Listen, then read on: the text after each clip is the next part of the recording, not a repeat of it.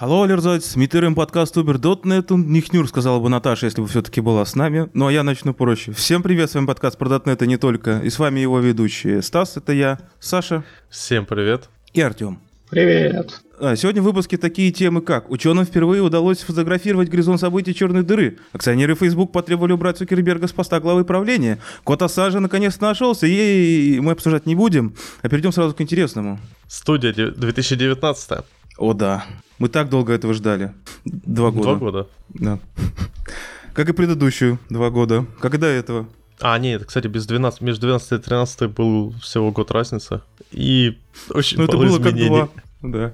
Ну, ладно, кроме фактов, э, да, да, кроме фактов, кроме шуток, э, так получилось, что я лично студией пользуюсь, э, ну, 19 студии игрался еще во времена ее бетки. Точнее, до превью, то есть до RC-версии, там была, по-моему, превью-версия, я ее ставил, с ней игрался, с ней пытался перейти на нее полноценно, я плевался, что она жутко забагованная. Я потом, э, у меня была RC, я ее ставил, с ней игрался, плевался, что она жутко забагованная, выходит продакшн, и знаете, ни хрена не поменялось. А, понятно. А что там, что там не так? Я тоже вот поставил, правда, я начал сразу с релизной версии, не было времени на бетке. Ну, Что ладно, тебе не понравилось? Рассказывать, что было в бетке довольно бессмысленно, там были не такие- актуально немножко. Да, да, да.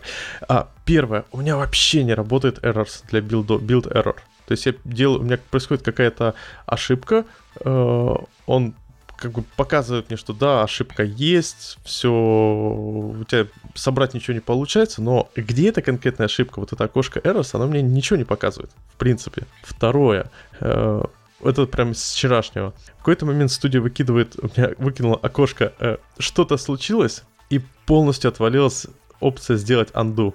Я такой даже прифигел, потому что я привык, все-таки я часто пишу код, там, хоп, undo, реду и прочее. А тут просто все отвалилось, я не мог сделать undo.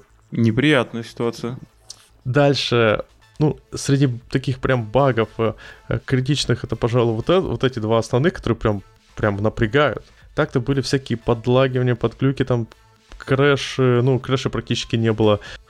Мне очень не хватает э, многих э, аддонов, которые еще не вышли, которые есть 17 но еще не вышли для девят- до 19 Sonar Lint? Не, ну почему? Он же как Рослин, на- анализатор. Ну, его нет на 19 студии. В смысле? Ну, есть... А, ты, ты имеешь в виду как аддон. Просто если ты подключаешь как... Как extension. Э, Да, если ты подключаешь SonarLint как э, анализатор в проект, то у тебя он где угодно есть, в том числе и в райдере. Кстати, райдеры. У нас так получилось, мы перед э, записью подкаста немного обсуждали вопрос э, студии, и как получилось, что вот Стас доволен студией, я побольше, ну, мне нравится, но мне очень не нравится э, набор вот этих багов и местами таких не очень адекватных вещей. А Артем вообще пишет на райдере и на райдере вертел всех вас. Да, все верно. Все именно так. Я уже больше года юзаю райдер.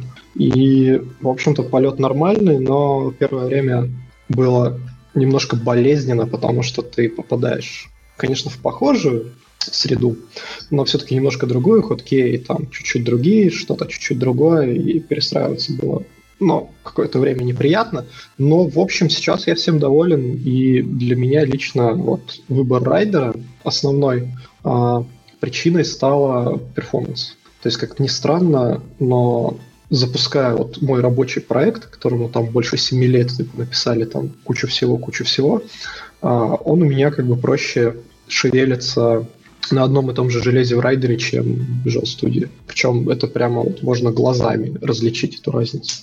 Вот я, я, кстати, согласен. И при этом у 19 студии, вот для меня лично, э, почему сейчас я на 19 студии, она гораздо быстрее работает, особенно с рост-анализаторами, э, чем э, старая студия, чем де- 17 студия. У 17 студии, вот если у тебя не просто вот дефолтный набор анализаторов, если ты подключаешь еще сторонний, то есть там X-Unit анализер, э, SonarLint анализер, что там еще, то есть там прям пачка анализаторов на твой код обвешена, то просто у тебя, если там начинается хотя бы пару десятков ворнингов выкидываться, ну просто стандартный вариант, ты код пишешь, у тебя э, какие-то вещи, ты такой, ну там, написал тудушку, хоп, у тебя уже ворнинг, написал что-то, хоп, у тебя ворни- ворнинг. У тебя тупо сам процесс тайпания в 17 студии забивался. И в 19 студии они, видимо, наконец-то перестали делать это в основном потоке. И э, У стало... меня есть Угу. Провокационный вопрос, извини, что тебя перебил, Давай. наверное. А, она хоть стала-то 4-битной наконец, или это все еще 32-битный процесс? Никогда? Никогда не станет. Это же Microsoft. У Microsoft есть э, маленькая... Это, понимаешь, это как Half-Life 3. Вообще, как, э, как у э, Valve проблема с цифрой 3, так и у студии, у Microsoft есть проблема с 64 битами. С цифрой 64, да? Да-да. Ой, боже. Так вот почему они Office 365 выпустили, чтобы не делать его 64-битным. А хотя подождите-ка, 64-битный Office есть. И винда 64-битная есть. Ну, это исключение из правил. Может быть, это проклятие команды Visual Studio? Ну да. Весь, весь остальной Microsoft в порядке, но эти ребята все еще не могут осилить 64 бита. Ну там рассказывали, что у них там напрямую при, там, прямые 32-битные поинтеры, и все зашито на э, вот эту 32-битную арифметику. Ну, мне кажется, что э, Microsoft проще в какой-то момент целые куски переписать. Э, ну, в принципе, что они делают? Э, размалывают на какие-то новые куски, новые библиотеки. То есть, если посмотреть на внутренности студии, то там уже давно куча дотнетного кода э, выделена в отдельной библиотеке, которая ну, ответственна за выполнение тех или иных вещей. Например, тот же докер. То есть вся поддержка докера в студии, э, билдование, выборка и прочее, она написана на дотнете в отдельных красивых библиотеках, можно их там найти э, как аддончики. Ну, это здорово. Но давайте перестанем уже хейтить студию и, собственно, обсудим, что в ней нового классного, вкусного появилось в релизе. Я вот как бы не смотрел, я не знаю, расскажите мне, может мне стоит срочно бросить райдера, вернуться в студию? Бросай райдер. Возвращайся в студию. Там появились такие вещи, которых никогда не было в том же ReSharper последние 7 лет. Как, например, конвертация ForEach в Link. Я помню, меня на одном .next ребята с э, JetBrains рассказывали, что у них вот этот э, метод, который э, конвертит форич в линки, он был вообще написан эпично каким-то эпичным чуваком. Он работает стабильно, нормально, но никто не может в нем разобраться. Сразу Это говорю. Где? А? Вот у кого? В ReSharper. Но, к сожалению, не всегда нормально. Встречаются периодические ошибки в самый неподходящий момент. В самых сложных линках он иногда ошибается с, усл- э, с условиями, и у тебя получается неэквивалентный код. Это печально. Да. Ну, правда, печально. А, вот мне, кстати, в студии как раз вот к вопросу об анализаторах, мне очень понравился э, набор анализаторов, э, какие там появились. Э, вот почему-то, когда ты их используешь, э, они ну, не сразу включаются. Ну, точнее так, вот сейчас я, когда их используешь, сразу такой, о, классно, у меня есть анализатор. А когда вот сейчас сидишь о них разговариваешь, ты ну, о них забываешь. Но в целом, не знаю, мне прям очень понравились э, такие простейшие вещи, которые добавились там для юзинга, э, ну, добавить все юзинги. Наконец-то, наконец-то добавили поддержку переименования namespace э, ну, по name. То есть вот в ReSharper всегда, ну вообще во всех идеевских э, тулах, э, то есть для та же идея, была прикольная штука. У тебя имя namespace синхрится с твоей конкретной папочкой. И аллилуйя, наконец-то это появилось в студии. О, слушай, это удобная фича. Для рефакторинга вообще огонь. Да, так у меня, если честно, иногда я даже просто тупо... Э, ну, я просто получилось, что, наверное, с 15 студии ReSharper не использую. И когда там особо кровавый рефакторинг нужно было делать, я ставил ReSharper э, и, и, и так просто, чтобы тупо засинхрить все фолдеры, потом сносил его. Да. Кстати, про Forage э, в link конвертацию, она не методы link генерирует, она прям link код который from, бла-бла-бла и так далее. Который expression, типа выражение. Да, который expression. О, жесть. Так, э... так что продолжаем пользоваться решарпером, да.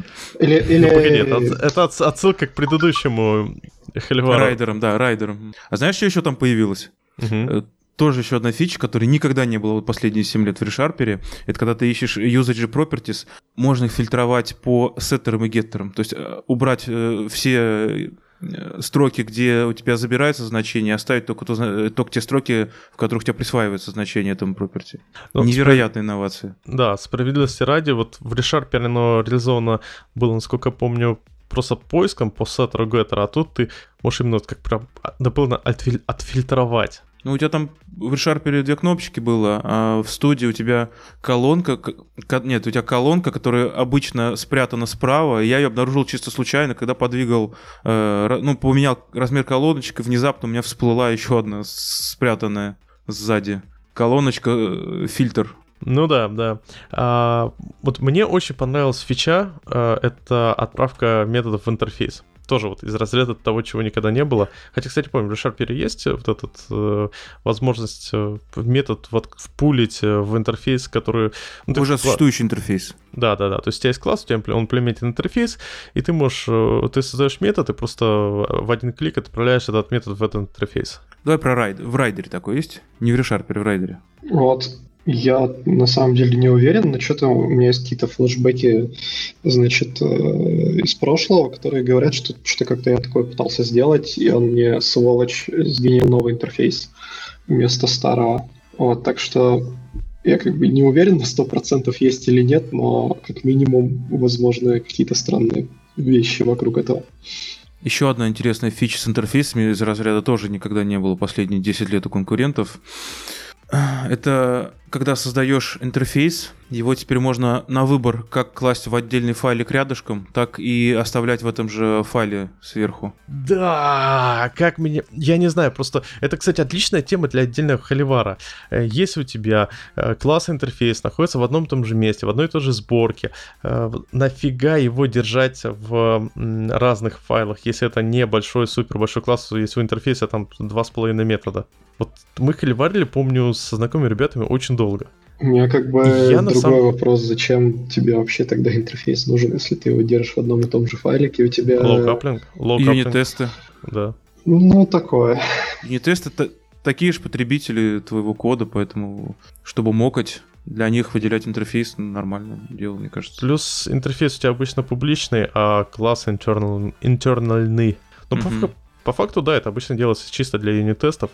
Э, Причем с учетом инверсии зависимостей, а такое происходит только для верхоуровневых эм, абстракций, верхо, верхноуровневых лайеров, то есть э, для доменной сборки. Во всех остальных случаях э, у тебя действительно интерфейсы находятся в более высокоуровневых сборках, нежели чем их имплементация. Вот доменные сервисы, они обычно вместе с своим интерфейсом живут.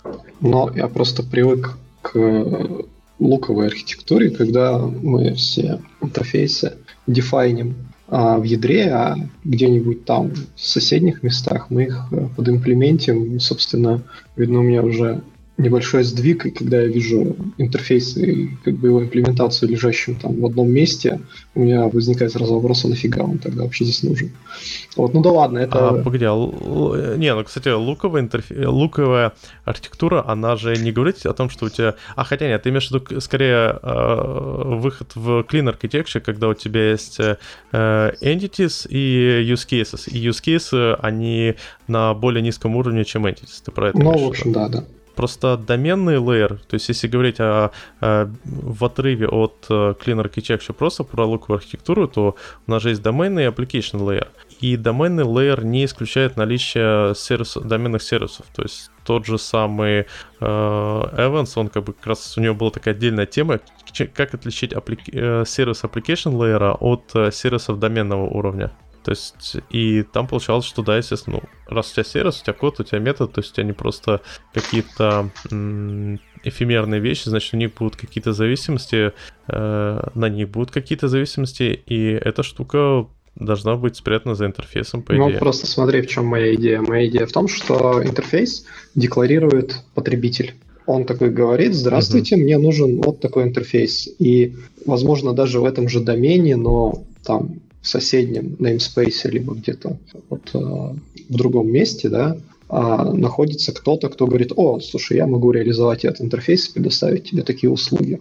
И они потом через DI собираются вместе. Ну, это на самом деле мы уже ушли немножко от темы. Ну да, это...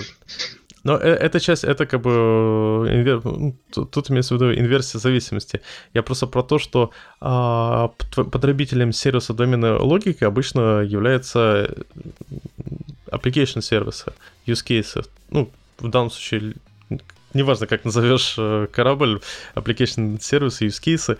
Э, и тут как раз вытекает момент, что получается часто, что ты вызываешь вот эти... Если, если они не закрыты интерфейсом, то ты их вызываешь э, напрямую как классы, что не очень удобно, наверное. А можно пока у нас в топик и пока мы говорим про интерфейсы, хотелось бы упомянуть, что недавно э, гугление и проверка показала, что автомаппер умеет э, делать маппинг на иммутабельные интерфейсы без сеттеров. Для них он генерирует прокси-класс, имплементирующий этот интерфейс э, с геттерами и сеттерами, мапит все на него и возвращает через иммутабельный интерфейс э, обратно. Причем работает это практически так же быстро, как и обычный маппинг, там, процент на 15 медленнее. Но если учесть, что это десятки миллисекунд там, на сотни тысяч маппингов, то э, можно потерпеть. Это на самом деле просто безумно офигенно. Мне когда Стас это рассказал, я не знаю, я ходил, говорю, такой, типа, ребята, это же полностью меняет жизнь, мир, существование и вообще все. Это меняет количество копипасты в коде. Ну, и это тоже, конечно. И вообще дефолтные методы интерфейса, они начинают э, э все больше и больше Играть сказал... новыми красками, скажем так. Да. Только пока непонятно какими там. Да, вот с, с непонятно каким запахом будут эти краски. Да, шоколад или нет. Но мы это посмотрим, как бы. Э, сейчас это выглядит довольно вкусно. Вот ты, Артем, что думаешь про дефолтные методы интерфейса в контексте...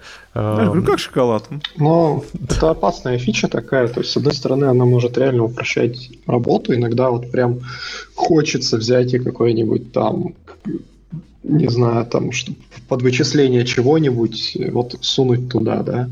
Вот. Но, блин, с другой стороны, опять же, это может увлечь и пахнуть начнет как бы не тем, чем хотелось бы. Да, тут, тут скорее идет, э, тема использования интерфейсов с дефолтными методами как трейтов. То есть, э, по сути дела, как доменных сущностей высокоуровневых, э, при этом с, из коробки с работающей, с, с работающей мутацией из коробки, э, также с соответствующей нормальной, так как у них нету стейта, ну, как такового, с нормальной поддержкой каких-то сложных кейсов наследования, если в этом есть необходимость. Хотя это вообще не, необходимость сложных кейсов наследования странная вещь. Но главный момент, что у тебя, по сути дела, сущности доменного уровня могут быть не классами, а интерфейсами. А то, что внутри они там реализуются автомапером, это, да, это пофиг. Everything is an interface. Это же прекрасно. Возможно, возможно. Так, давайте Я верю, что куча людей с тобой не согласится. Да. А, еще одна фича. Можно инвертировать оператор Элвиса. Оживить Элвиса? Понятно, неинтересно. Следующее. Не-не, погоди, это на самом деле классно, потому что м- э, мне вообще вот эти инвертирования булевых значений всегда нравились, потому что вот у тебя есть какая-то э, какой, ну, какая-то логика на бульках. Обычно она выглядит как? Не, ну я просто смотрю, у тебя, у тебя есть логика на бульках. Она выглядит обычно как? Э, там, если А э, равно, допустим, 1 и B равно 2, тогда делаем что-то. А теперь мне нужно инвертировать. Что я делаю? Если А не равно 1 или B не равно 2, то я сделаю это.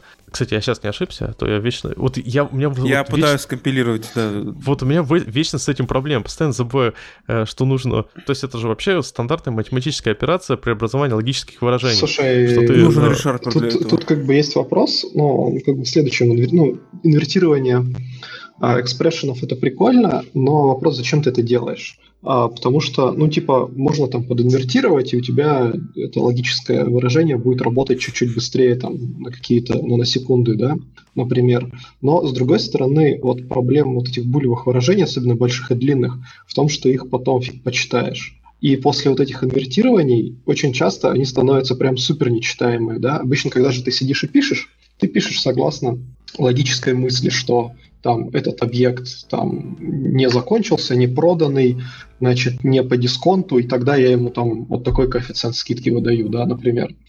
Вот. А после инвертирования у тебя может получиться ну, очень странная с точки зрения бизнес-логики комбинация вот этих вот э, условий, которые потом там, через пару недель прочитать назад будет тяжеловато. Так что тут, ну, как бы тоже такое. С одной стороны круто, с другой стороны, а зачем? А вот, вот как раз инвертирование часто делается для упрощения. То есть, смотри, у тебя, например, было А. Раньше было, если А не равно единице, то делаем так-то. Потом такой, но мне нужно, чтобы э, для случаев, э, когда А не равно единице, или же когда Б не равно двум ты добавляешь, если а не равно единице или b не равно 2, чувствуешь уже как-то сложно, сложная логика. И вот если синвертить на, если а равно единице и b равно э, 2, тогда делаем то, то во всех остальных случаях это означает, что вот наш кейс, э, если а не равно единице и b не равно 2. Реально надо скомпилировать то, что я сказал, по-моему, по потому что, по-моему, сейчас фигню несу. Ну, я, да, с тобой соглашусь, наверное, в ряде случаев действительно... Что несу? Э, в ряде случаев действительно оно может упрощать, но, но как бы зависит типа от конкретной ситуации. Иногда это инвертирование, оно может быть а, чисто в длину, упростит тебе выражение, но понимание бизнес-правила за вот этим набором условий будет усложнено. Так что надо как бы найти какой-то баланс между всей этой историей. Ну да. Я просто к тому, что вот это автоматическое инвертирование, оно как раз и очень безумно полезно тем, что у тебя этот, э, оно исключает вот эти ошибки, которые, скорее всего, сейчас я в процессе объяснения допустил. Ну что, следующая фича Visual Studio. Можно, скажем так, представьте себе, что у вас есть какой-то метод, ну, с 20, там, с 30 входными параметрами. Ну, все, кто работал с WinAPI, наверное, думают, ну да, бывали методы с таким маленьким количеством параметров, наверное. Вот. э, Visual Studio умеет с ними работать вообще умеет с ними работать. Можно, например, их э, вместо того, чтобы сделать в одну строку, можно их э, разместить по одному на каждой строке, ну, в столбик такой. Слушай, это вообще классно. Я, если честно, постоянно парюсь равнять вот эти вот отступы в столбиках, особенно если ты пошел и потом там что-то переименовал или там сделал, либо там автоформат нажал какой-нибудь. Это, это прям супер такая фича, которая, ну, особо, наверное, не помогает тебе, но вот нервы экономит. Справедливости ради у того же райдера, вот мне кажется, более интересное решение. Там же стоит вот эта классическая палка справа, Э, обозначающая ширин, допустимую ширину кода. И, по сути дела, у тебя просто весь код э, переносится на следующую часть, э, ну, все, все параметры переносятся на следующую линию, если они вылезают за вот эту палку. Ну, как бы да, это тоже решение, но вот мне чисто визуально но там, по-моему, имха гораздо проще читать, когда если много параметров, то проще читать и анализировать метод, если у него параметры столбиком, а не если они там в линию еще перенесены. Соглашусь. Плюс, кстати, давайте не будем забывать про одну интересную вещь, что очень часто нам нужно э, переносить, парам... ставить параметры в столбик не потому, что их просто дофига, а потому что там, не знаю, это стандартные индексы зависимости в конструктор, но у тебя просто метод называется iService uh, Custom Ordering uh, Following by uh, the Block Information with by the Bacterium. ну, сервис, да. И у тебя там... Менеджер.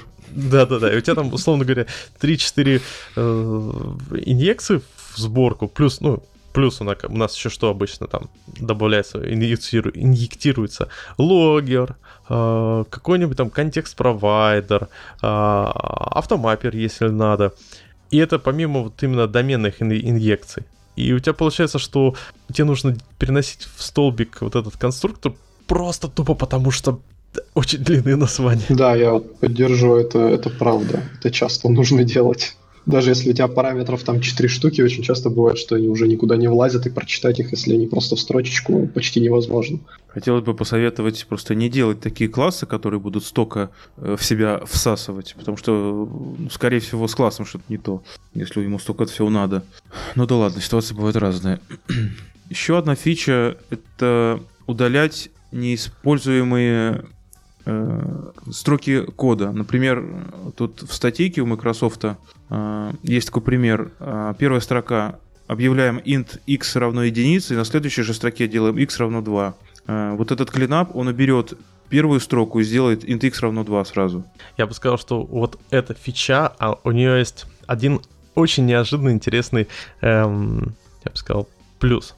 Э, сделаем отсылку небольшой Go. Так как в Go нет эксепшенов, там делается возврат обычно ошибки, тапл. То есть, если у тебя выкидает ошибку, он тебе говорит, э, э, у тебя тапл просто возвращает error. То есть у тебя тапл возвращает значение, в нем в тапле значение и error. И честно, если честно, еще до э, не знаю, до того, как я так начал особо изучать Go и прочее, я этот подход использовал, потому что, черт возьми, он реально крутой. Когда тебе не нужно выкидывать эксепшены, ты можешь просто вернуть тапл, в тапле будет э, два параметра, и это прекрасно. Но тут есть маленькая проблема, когда как ты можешь статически типизированно обезопасить себя, ну хотя бы ворнингом, э, от того, что у тебя этот error кто-то обработает. И вот, вот этот эм, анализатор, вот этот э, э, рефакторинг, который позволяет тебе отдельно подсветить, что, чувак, у тебя, у тебя в тапле error не отображается, его никто не использует. Вот это прям очень крутая вещь. Она, правда, по-моему, еще в 17 студии поддерживалась по-нормальному. Э, но я просто к вопросу о неиспользовании значений, параметров выражения и прочее. То есть у тебя метод возвращает значение tuple со значением и error, и если у тебя error подсвечивается как неиспользуем, значит это однозначно ошибка, и ты этот error suppress ишь. Надо этот error правильно обработать. Вы так не делаете, ребят? Мы не пишем на Go. Видимо, нет. Нет, такие... Это для тех случаев, когда ты хочешь в C-Sharp не использовать exception ы. То есть у тебя, блин, ну, ну ты не хочешь использовать exception ы, нафиг тебе эти exception ы. Просто верни tuple. Ну, Хорошая ну, жидкость. если ты можешь вернуть ошибку через tuple, ну, значит, это не исключительная ситуация. Наверное, имеет смысл не использовать exception. Конечно. Плюс э, я лично не очень люблю exception, на самом деле, по другой причине они не дают ни, вообще абсолютно никакой статической э, типизации, статических, э, э, я бы сказал, гарантий. То есть это не Java. В Java ты можешь поставить, написать throws и прям обязать, чтобы твой метод обработал exception. В C-Sharp было в свое время задизайнено правильное решение, такие вещи не делать, потому что в Java это приводит к ошибке. Но вторая часть этого обою... обоюдоострого меча в том, что мы никак не можем гарантировать, что наши exception будут обработаны. То есть, если наш метод возвращает файл not found exception, то очень вероятно, что вызывающий его код просто забьет на этот exception и грохнется. Но, что не очень кошерно. Во-первых, наверное, использовать таплы для ошибок, возвращаемых не очень прикольная история. Можно использовать какую-нибудь реализацию монадки error, да, в каком-то ее виде для C-Sharp, вот, для того, чтобы это было более цивильно. Вот. Но в остальном, пожалуй, да, смысл имеется. Вот, кстати, ну, кстати, да, вот э, вариант с Error и Izer, ну, он требует в таком случае подключать, допустим, LanguageX библиотеку, которая позволяет вот эти все э, шту- штуки из коробки поддерживать. Так что да, я соглашусь, монатка в данном случае может быть даже более э, приятным решением, более правильным. Вот мы сейчас про юзинги говорили, я вспомнил одну вещь, которая не работает сейчас в студии.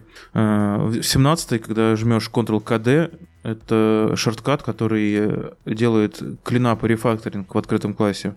Э, в 17 студии убирались неиспользуемые юзинги. И там э, в опшенах был целый блок настроек для того, чтобы настроить поведение этого всего. А в 19 студии они не убираются, я не вижу этих настроек. Возможно, они... у меня какой-то экстеншн стоял, но хоть убей, не могу понять. Слушай, они, по-моему, это как анализатор выкатили. Но я согласен, потому что раньше бы еще было, что вот этот э, хуткейн еще их сортировал правильно и прочее, а да. сейчас как-то вообще ничего.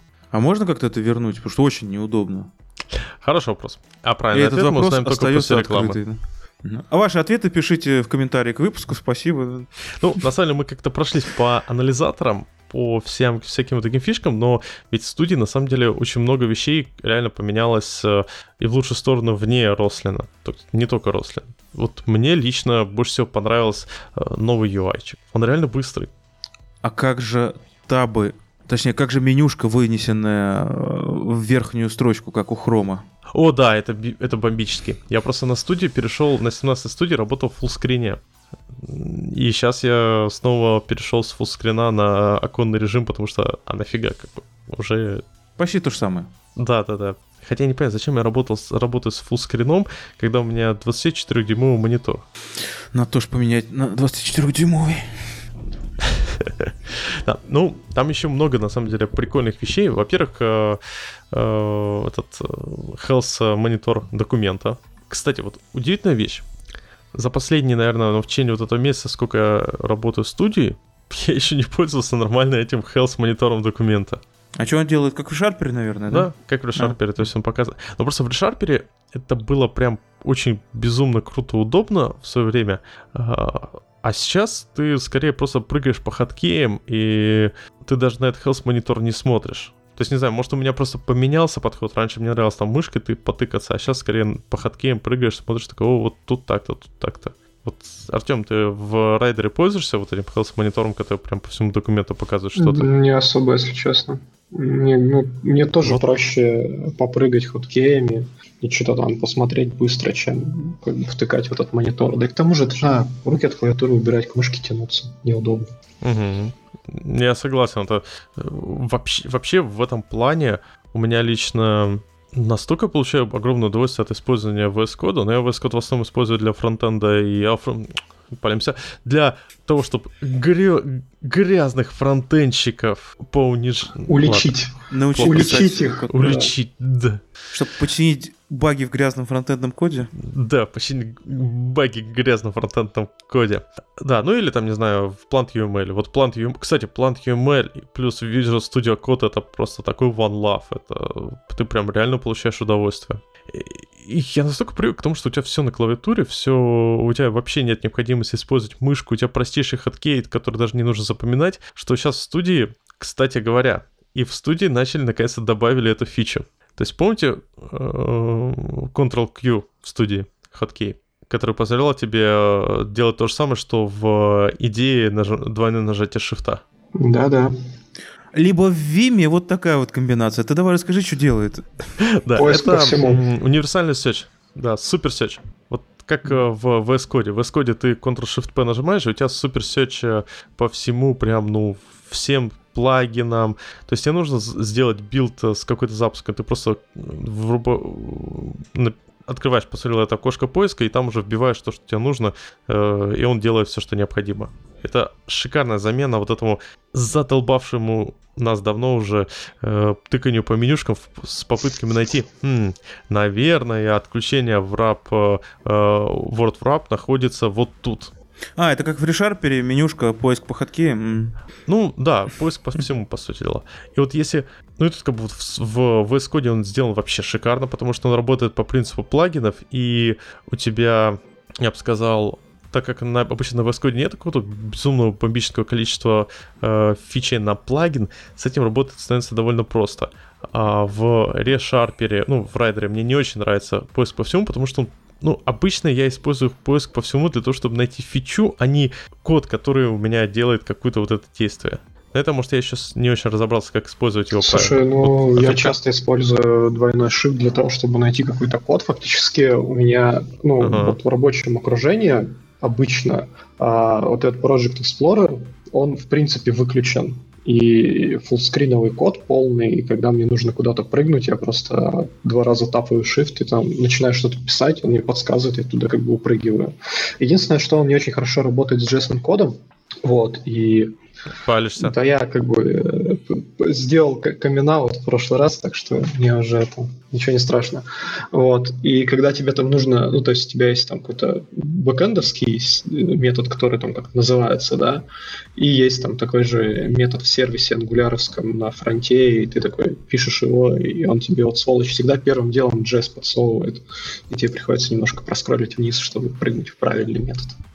Ну вот да. Ну вот, кстати, Слушай, а зачем тебе прям full stack совсем отключен? Ты на, не знаю, мелком ноутбуке, что ли, программируешь? Ну, ты имеешь в виду, зачем мне full Я просто да. очень люблю экран поделить на несколько частей, закинуть э, а. на одну часть там, типа э, SSMS, да, какой-нибудь, или, может быть, просто зафуллскринить райдер и там, с одной стороны, у меня там бэкэнд, с другой стороны, фронт. Ну, в общем, я очень люблю вот эти вот э, разделенные экраны. Вот, поэтому а, на стандартном мониторе оно как-то мелковато, поэтому я все отключаю лишнее и обычно бегаю так. Но вот, ну, это то, что... И да, ты прав, я работаю на ноутбуке, вот, и даже когда я работаю на, а, на обычной нормальной машине, у меня там монитор с нестандартным расположением сторон, там 16 на 9, такой вытянутый. Вот, там, конечно, немножко попроще, но я все равно уже по привычке везде отключаю Project Explorer и все лишние менюшки, потому что, ну, типа, просто удобнее. Потому что в Project Explorer тебе либо нужно там Alt-1 жать и потом стрелочками навигироваться, mm-hmm. да, либо, опять же, брать мышку ей куда-то тыкать. Ну, гораздо быстрее же два шифта и что-то написать. Но это работает только в том случае, если ты знаешь, как это называется. Вот, ну или догадываешься. И ты помнишь, как код да, выглядит. Или, или догадываешься, как это должно называться. Вот. В противном случае, конечно, конечно, все-таки приходится э, это, уходить в Explorer и там искать нужно тебе класс. Главное, интернет Explorer. Кстати, вот ты напомнил об одной интересной вещи, которую я прям совсем забыл. Дело в том, что в студии 17 был очень странный баг, который меня просто безумно бесил. Вот когда ты берешь какое-нибудь э, окошко с кодом и перетаскиваешь, ну, на другой монитор, то есть, по сути, вытягиваешь его из твоего основного приложения в отдельное окошко, и оно как бы в Windows Explorer отображается полноценно, как полноценное приложение. Так вот, у старой, это же, ну, это офигенная опция. Вы, ребят, пользуетесь, пользовались ей когда-нибудь? Я одно время очень активно пользовался, когда кодил в студии. Вот. И, ну, у меня было типа два монитора, я прям раскидывал это все по двум мониторам и прям чувствовал себя адским кулхацкером, у которого все, все прям в коде, все красиво. Вот. Но потом как-то я перестал это юзать, потому что типа у меня получилась конфигурация окон такая, что мне нужен на одном мониторе fullscreen IDE-шка, внутри которой я просто mm-hmm. делаю сплит табов. Ну, два таба, например, там. Ну, или три там, в особо э, ну, да, это, кстати, makes sense. странных случаях. А на втором мониторе у меня, например, висит браузер, где я там пытаюсь что-то потыкать и посмотреть, что оно, блин, работает. И, например, там висит какой-нибудь этот э, SSMS, да, я смотрю, что с базой происходит. А еще, кстати, Почему это, ну, типа, отъехало немножко? Потому что, я не знаю, вы пользуетесь виртуальными рабочими столами в Винде? Да. Это вот прям Кстати, вообще... А Стас, а ты? Не, я не пользуюсь. Это прям вообще огонь штука, и даже если у тебя один моник, то ты, в принципе, просто клепаешь себе виртуальные рабочие столы и через, э, что там, Find, э, Shift Windows стрелки или Control Windows, я что-то уже забыл сочетание, пальцы помнит, голова нет. Вот, ты просто прыгаешь туда-сюда, и это прям, ну, супер удобно. Вот я хочу сказать э, интересный момент. Так вот, возвращаясь к студии. Я просто эту штуку обычно использую для тестов, что ты в одном окошке открываешь тест, в другом окошке открываешь код, который этот тест тестирует, и, соответственно, у тебя прям все хорошо работает. И у раньше в студии была интересная особенность. Тебе достаточно парочку окошек так выдвинуть, и у тебя студия начинала просто жрать память безумными количествами. Э, а хотя нет, нет, вру. Она не жрала память безумное количество, она просто начинала... Она же 32-битная, как она ее... Да, она просто начинала в какой-то момент жутко тормозить. То есть э, ты прям чувствовал, что через час у тебя начиналась э, страшная деградация перформанса самой студии, причем именно перформанса набирания Начиналось кода. слайд-шоу? Ну, практически реально слайд-шоу. И сейчас в 19 студии, по-моему, они это пофиксили. То есть теперь ты можешь спокойно эти окошки отодвигать, и проблем вот прям вот этой деградации перформанса нету. Так что ну, это Хорошо, прям замечательно. Так. Слушай, а у меня такой вопрос. Вот эти вот окошки, они хоткеями выдвигаются или их нужно прям мышой тянуть? Честно, я не нашел. Ну вот, по-моему, это одна из причин, почему я тоже перестал пользоваться этой фичей, потому что хоткеями открывать что-то и разбрасывать по табам можно, mm-hmm. а вытягивать окошки приходится мышой, и ты такой вытягиваешь это окошко, там располагаешь его на мониторе, там все красиво выровнял, вот, поработал с ним 5 минут, закрыл и все снова. Кстати, в этом плане меня очень... Я вот по поводу хаткеев и табов я вспомнил вещь, которую я просто тоже часто использую райдер. Сейчас все... У меня получается, я либо в студии 19 сижу, либо в райдере. И меня абсолютно помораживает райдере отсутствие, возможно... Отсу... От... Блин. отсутствие возможности сделать э, э, tab на отдельный роу. То есть у тебя есть таба, ты ее запинил, и ты хочешь, чтобы она была в отдельной строчке, то есть они, ну, она не смешивалась с другими табами, и это не получается сделать. Э, нет такой фичи, она, по-моему, там только в пропозалах висит. Блин, ну, я как-то не знаю. Если я правильно тебя понял, я просто это не использую, и как-то у меня быстро эти табы все крутятся постоянно, какие-то закрываются, появляются новые. И, в общем, я не ощущаю прям такой необходимости в этом, ну, лично для себя. Мне, ну, звучит это как э, полезная фича, но вот мне просто она не очень, видно, нужна была. Ну, да. А так, в целом, э, да, вот возвращаясь к э, поиску, как-то мы так резко перескочили, ведь э, основная тема, почему мы начали говорить про э, вот этот наш сценарий использования, в том, что в студии теперь появился такой же крутой поиск, как в идее, как в э, VS Code, как, как у всех нормальных больших ребят. И да, это круто. Ну, правда. Ну, все уже пришли к выводу, что вот эти старые менюшки — это отстой. Я до сих пор не понимаю, знаете, чего? А, точнее так, я жду, когда это появится в десктопных приложениях. Ну, или в браузерных аппликухах. Когда вот ты вот берешь и чисто вот у тебя есть окно поиска, в которое ты начинаешь что-то вбивать, и он тебе тут же предлагает саджешины. Представляете, в Варде такое. Блин, ну это огонь, конечно. Да. Или в 1С. Ну, тут же от, это, от юзеров зависит. Это у нас у девелоперов есть э, профессиональная деформация, нам печатать при, приятнее гораздо. А, не знаю, может быть, какие-нибудь другие люди скажут тебе, что это вообще неудобно и не надо так делать, ты плохому учишь. Ну, почему? Зато, смотри, Google, сайт google.com, по факту у тебя все работает э, э, тупо не знаю, в, в виде ввода э, произвольного текста в адресную строку. Ну, как бы это да, но если ты, например, какой-нибудь дизайнер, то, может быть, тебе все-таки приятнее тыкать э, стилусом в планшет и выбирать там кнопочки какие-то.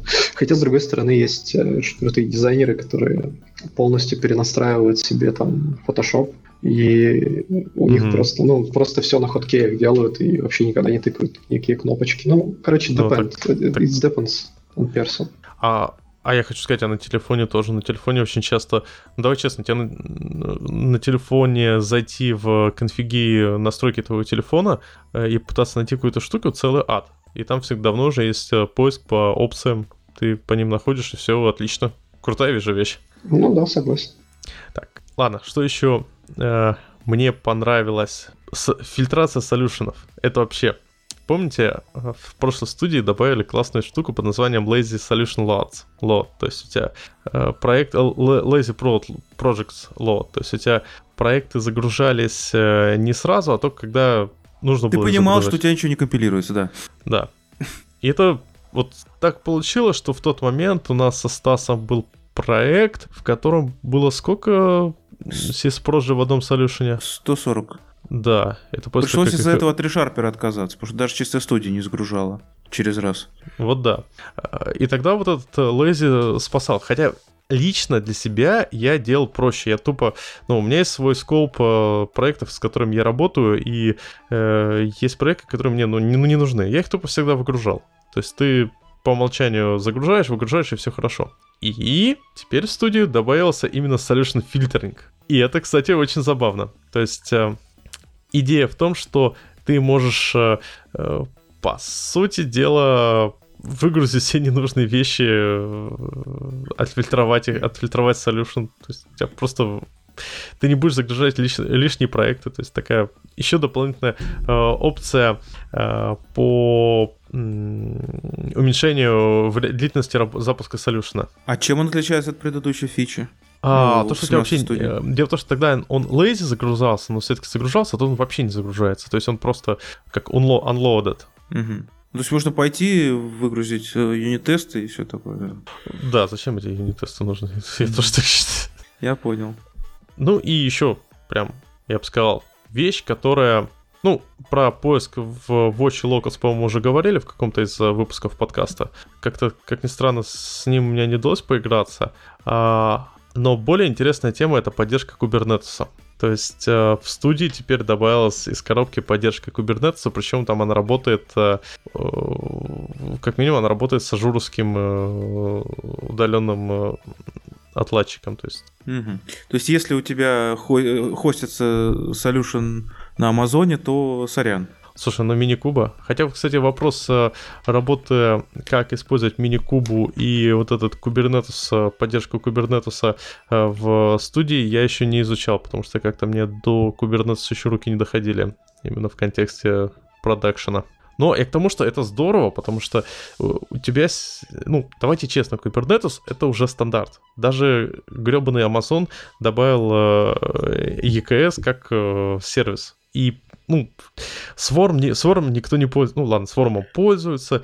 А ты уверен, ну... что Swarm пользуются? Потому что в какой-то момент в докере появилась поддержка Kubernetes, и я так понял, что они сами решили, что они забрасывают свой Swarm, и, и все на этом. Ну, я говорю, у меня... Не, ну, я к тому, что мне кажется, все-таки кто-то пользуется до сих пор Swarm, потому что как можно не пользоваться программкой с такой прекрасной картинкой. Там же вот эти э, куча-куча этих китиков, которые э, вот прям, прям они такие... Слушайте, там... у меня много народу пользуется, ну, знакомых э, пользуется Swarm, а, по одной простой причине они не хотят ставить Kubernetes и не хоститься на своих машинах. Ну, то есть просто Swarm гораздо проще.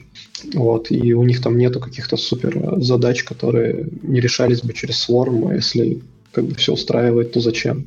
Вот, и таких довольно много, кстати, и часть из них в госсекторе находится, что забавно. Забавно. Не, ну, кстати, тот же момент с альтернативой кубернетусу в том же AWS, там же есть это ECS, и у ECS есть, э, ну, по крайней мере, одно время до выхода EKS, я просто, сейчас не помню. А, кстати, давайте я сейчас быстренько проверю. И... Ты мне скажи, будет ли вот этот э, встроенный, вот эта встроенная поддержка Kubernetes работать с EKS амазонским? Э, конечно. А, нет, ну в смысле, будет ли работать встроенная поддержка э, в Visual Studio с отладкой, я не могу сказать, надо это по research ить. Но э, идея в том, что ты э, вот Должен пересесть на Azure. Не-не, scaffolding, который у тебя есть, э, этот э, в именно э, студийный, он генерирует Kubernetes файл, он генерирует Helm файл, файлы, и этого, по идее, ну, как стартовая точка, тебе должно быть достаточно для того, чтобы твое приложение э, запустилось в том же Амазоне в EKS, ну, с минимальным дополнительным подтюниванием. То есть, mm-hmm. понятное дело, что тебе там нужно вот эти все параметры проверить, там лимиты раскидать, но этого должно быть достаточно. Угу. Да, вот я тут проверил, короче, э, к вопросу о том, что Kubernetes сейчас везде и вся, да, в том же Амазоне есть Kubernetes, есть EKS, но он до сих пор не поддерживает Fargate. То есть вот Fargate это э, запуск контейнеров э, не на конкретной машинке, не на конкретном э, виртуальной машине, а на э, абстрактной какой-то фигне. То есть Amazon сам говорит, что вот у тебя контейнер, вот у тебя машина, где находится, ты об этом должен не волноваться. вот Fargate поддерживается только на ECS. То есть вот амазоновский э, аналог э, Swarm и Kubernetes. Как-то так. Mm-hmm. Ну, к тому, что это здорово. То есть Microsoft, вы, вы чувствуете, Microsoft, он как бы старается, они в студию добавляют Kubernetes, это здорово. Ну, слушайте, вот э, мне очень нравится то, что последние фичи студии действительно становятся полезными. То есть до того, как... Я не знаю, связано это или нет, ну, возможно, не связано, но когда JetBrains анонсировала Райдер, такое ощущение, как будто такие э, ребята из МС пригорело, и они начали реально трудиться, там пытаться конкурировать, и это сказалось очень положительно на качестве продуктов. Это вообще здорово. Вот я, Конкуренция я хорошо. соглашусь. Тут, кстати, обоюдо острое. То есть э, в 15 студии тогда же э, ну, выкрутили Рослин, вкрутили вот эту поддержку Рослина, поддержку анализаторов, и это уже позволяло во многих случаях немного обойтись без э, решарпера, потому что у тебя появились крутые анализаторы, и в целом студия стала студия без решарпера стала возможно ее использовать. А, ну, тут действительно конкуренция. Ведь э, и Райдер же появился не просто так, а потому что э, студия начала добавлять те фичи, без которых, э, ну, с, ко- с которыми можно жить без решарпера. То есть получилось, получается тут две разные части. Э, команда студии э, мотивирует э, JetBrains переть больше фичи, по сути, мотивировала JetBrains сделать райдер, а JetBrains мотивирует э, команду студии вкручивать больше хороших возможностей. Ну, слушай, это здорово. Я считаю, это прям супер хорошо конкретно для нас, простых работяг, девелоперов, которые сидят и пишут код. У нас все очень быстро развивается, фичи становятся вкуснее и вкуснее, и там все круто. Не да. забывай, что девелоперы ни, ни в каком месте не решают, какие фичи появятся и что вообще пилить с продуктом. Так что, скорее всего... Ну почему? Приходят какой-то, Фид... какие-то ишуи, какие-то фидбэки. Ну и к тому же просто голосование рублем, количество купленных райдеров и там в студии, наверное, говорит разработчикам, что что-то плохо у нас продукт покупается, надо пойти и скоммунизить какие-нибудь фичи у конкурента. Продукт овнер Ну да. да. А, а также, вот я не буду говорить за э, студии, но та же идея там э, э, используется вполне себе... Ну, идея собирает до хрена информации для вас, и отдельно взятые ребята, вот у меня как раз знакомая, э, занимается тем, что анализирует всю эту информацию, чтобы понять вообще, кто как использует э, ваши DE, какие фичи используются, как они используются. То есть э, вот она, конечно, занимается вот именно анализом задач, кто как использует, как в ID локейтятся фичи. То есть как люди находят новые возможности в ID на основе чего? То есть они там тыкаются по менюшкам или же э, прям напрямую находят нов- новое значение менюшки, или же они просто, не знаю, через Shift-Shift как-то случайно попадают. То есть на самом деле это кажется, что вот мы тут вообще ничего не решаем, но нет, за нами следят. Вот ты сидишь, в Visual Studio пишешь код, и то, как ты пишешь код, ну и в ID, в райдере пишешь код, э, это показывается разработчикам, и они все за тобой следят, видят и прочее. Замечательно. А еще же. Panto Switcher нельзя использовать. Да, да. Надеваем шапочки из фольги все срочно. Слушайте, небольшой в топик, я тут офигел. У меня мой банк, банк э, в честь пива, э, если вы поняли, о Тинькофф? чем... Да. Ну, Оказывается, я про он- пиво. Ну да. Оказывается, он, зараза, э, следит за, за всеми покупками, которые я делаю. Я захожу в банк, он мне показывает, о, вы тут покупали кефирчик, э, вы тут покупали хлебушек. Это же одна из основных фич, которую Это они же, заимплементили много лет да, назад. довольно еще. прикольно. Ты можешь анализировать, на что у тебя все зарплата улетела. Смотришь такое пиво, пиво, пиво, пиво, пиво, пиво, хлеб. И ты как бы сразу понимаешь, что пора завязывать. Да. с хлебом. С хлебом. Ну, да, но ты же понимаешь, насколько это страшно, что вот все эти компании, они так много о тебе знают. Я тебе больше скажу. Была такая программка, э, в кармане называлась, э, на айфоне, где можно было хранить документы. Там все было, бы, там все было якобы секьюрно, никому ничего не передавалось, там можно было сканы загружать и заполнять текстом. Она тебя еще говорила, у вас там через месяц заканчивается действие э, вашей кредитной карты. Хотите перевыпустить новую? И Тиньков купил эту компанию, и теперь все данные, которые секьюрно хранились у этих ребят, они секьюрно хранятся у Тинькова.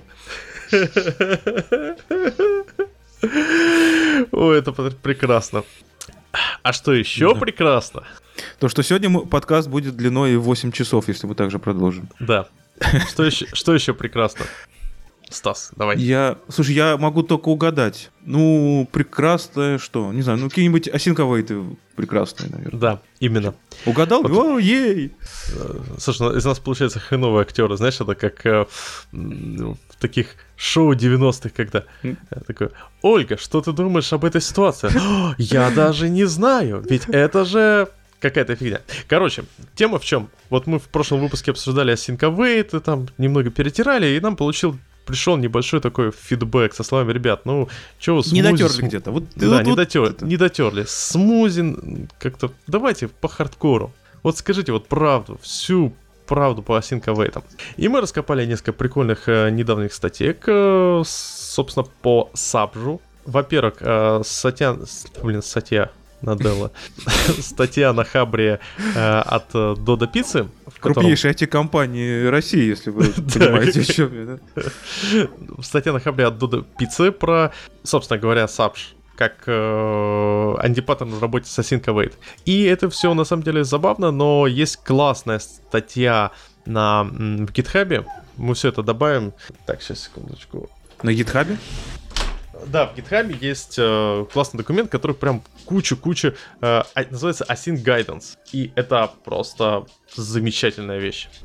Может, вкратце суть как-то статей? Эм, Ну, вот, если говорить о асинхронно рассинхронно от Dodo Pizza, то там просто такие стандартные вопросы. Типа, какие происходят проблемы с дедлоками? Вот дедлок, VPF Informs. И показывается, что происходит с дедлоком, если вы... Какие у вас возникают дедлоки, если у вас, вы используете async await в VPF или в Informs. И какие там возникают дедлоки? Ну, стандартный synchronization контекст и прочие проблемы с synchronization контекстом. То есть, в принципе, там проблема-то всегда, как правило, одна и та же. Тут Артем что-то говорил про то, что нефиг использовать VPF или что? Но, собственно, как бы вопрос был не в том, что нефиг использовать VPF, к сожалению, ну или к счастью, писать э, ARM это особо больше не на чем. Ну, точнее, есть на чем, но это зачастую гораздо больше извращение, чем VPF.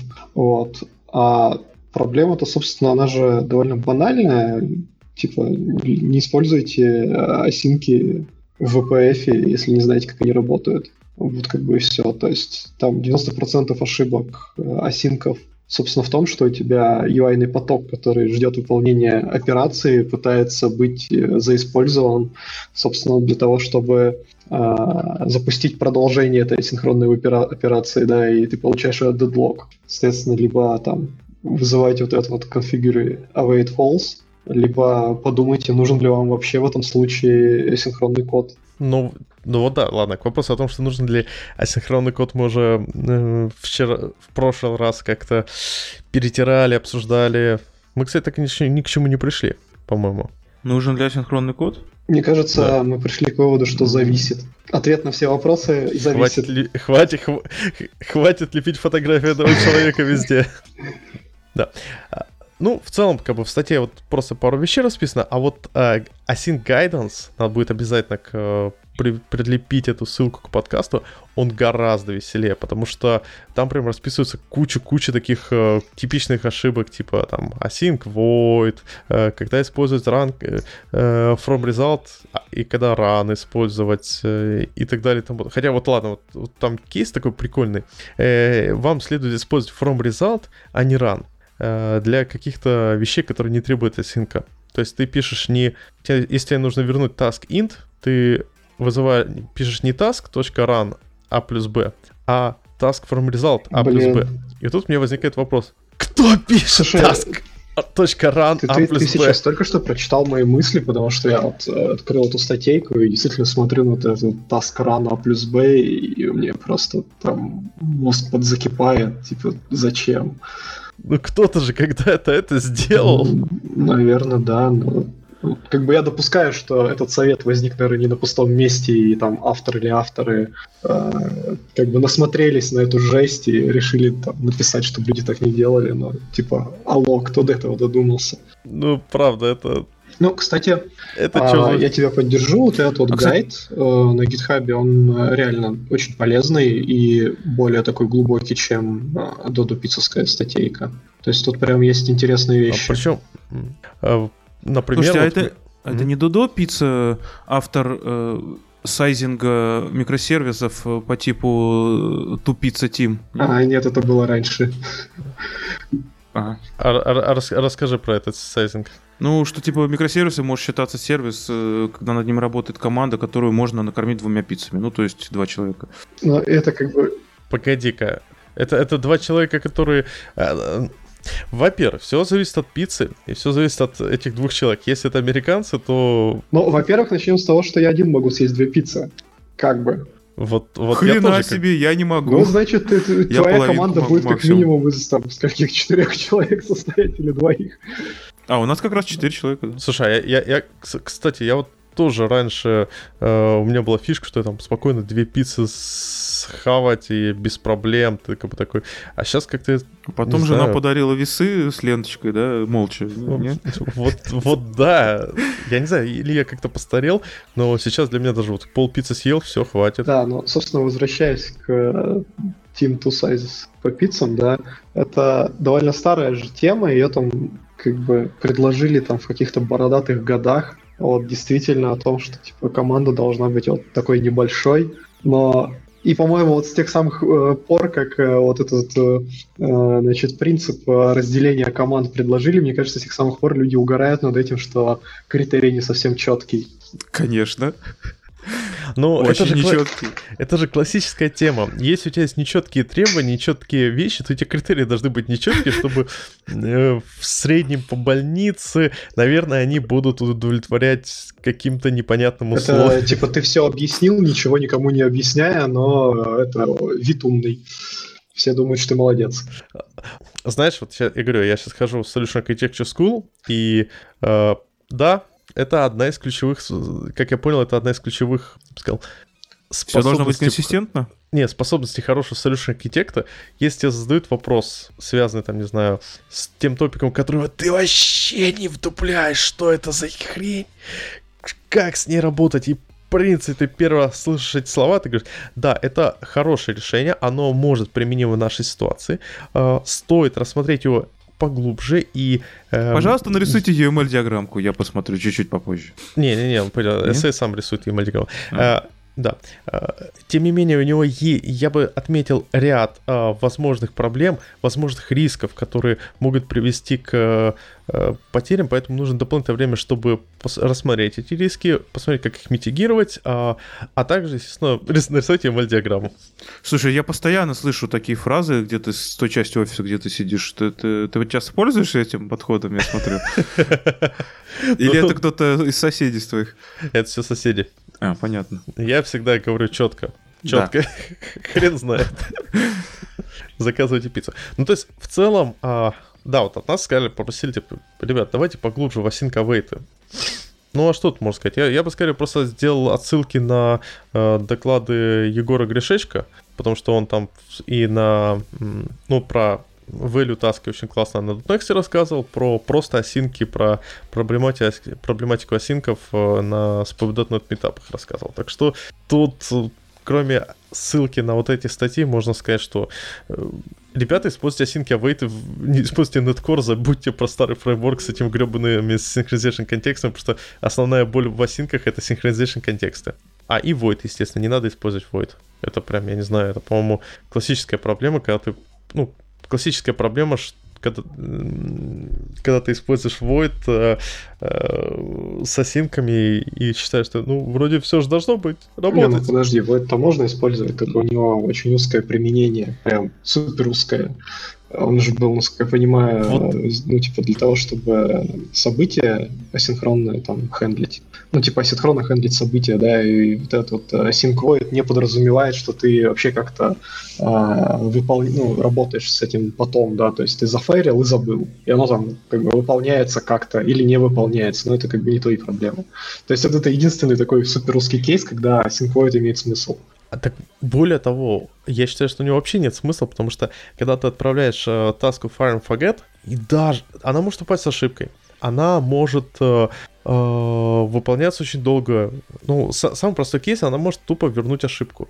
И давайте честно, если ты просто отправляешь ее в void, то она выкинет, выкинет ошибку и все. То есть, как бы, это будет проглочено, по сути дела.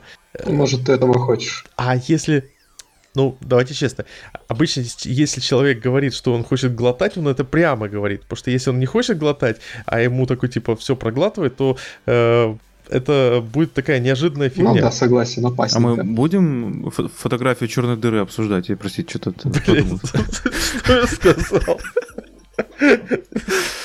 Ну, короче, не нужно глотать эксепшены и прочие вещи. То есть у нас, допустим, когда э, мне для одной задачки нужно было делать вот именно такой fire, forget, когда куча задачек, но ну, ты просто собираешь эти exception, эти таски, потом ты их разбираешь. Э, всегда нужно помнить о том, что нельзя просто отправить таску и типа вот живи, лети. Ты всегда должен рано или поздно с ней что-то сделать, обработать э, результаты, обработать ошибку, понять, что она жива. Э, иначе будет вот эта ситуация, когда что-то прилетело, что-то отправилось, э, мы не понимаем, что происходит, но вроде ведет себя как-то нормально. О, кстати, да, вот о такой ситуации наверное, еще лет дофига назад, когда я только начинал разрабатывать, э, у нас был проект, в котором очень много локи было зашито на ивенты.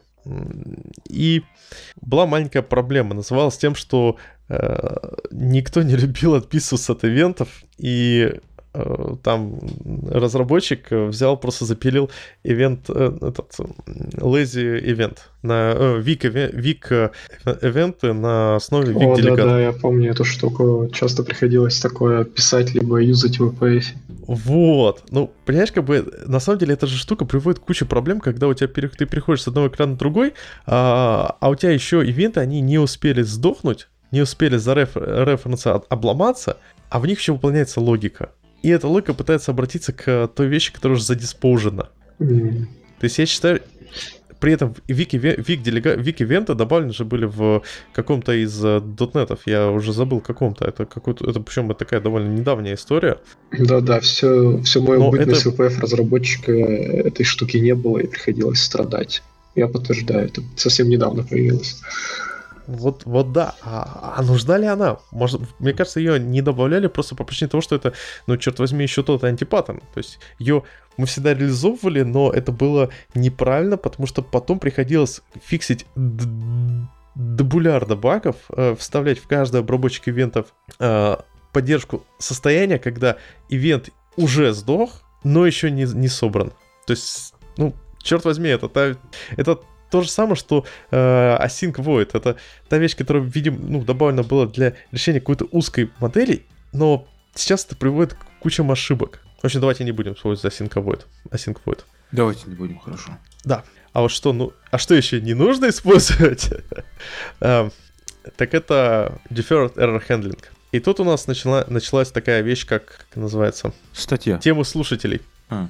Да, у нас э, открылась новая борда, куда э, будут добавлены разные топики. То есть сейчас пока что топики, которые просто люди пишут в чатах, э, либо говорят лично, либо в Телеграме, либо в э, том же самом ВКонтакте записывает. И вот эти топики мы будем разбирать. То есть у нас топик, например, топик поиск работы в разных странах. Э, за него проголосовало, слушай, ну, довольно много ребят. Он интересен людям. Соответственно, поиск работы в разных странах.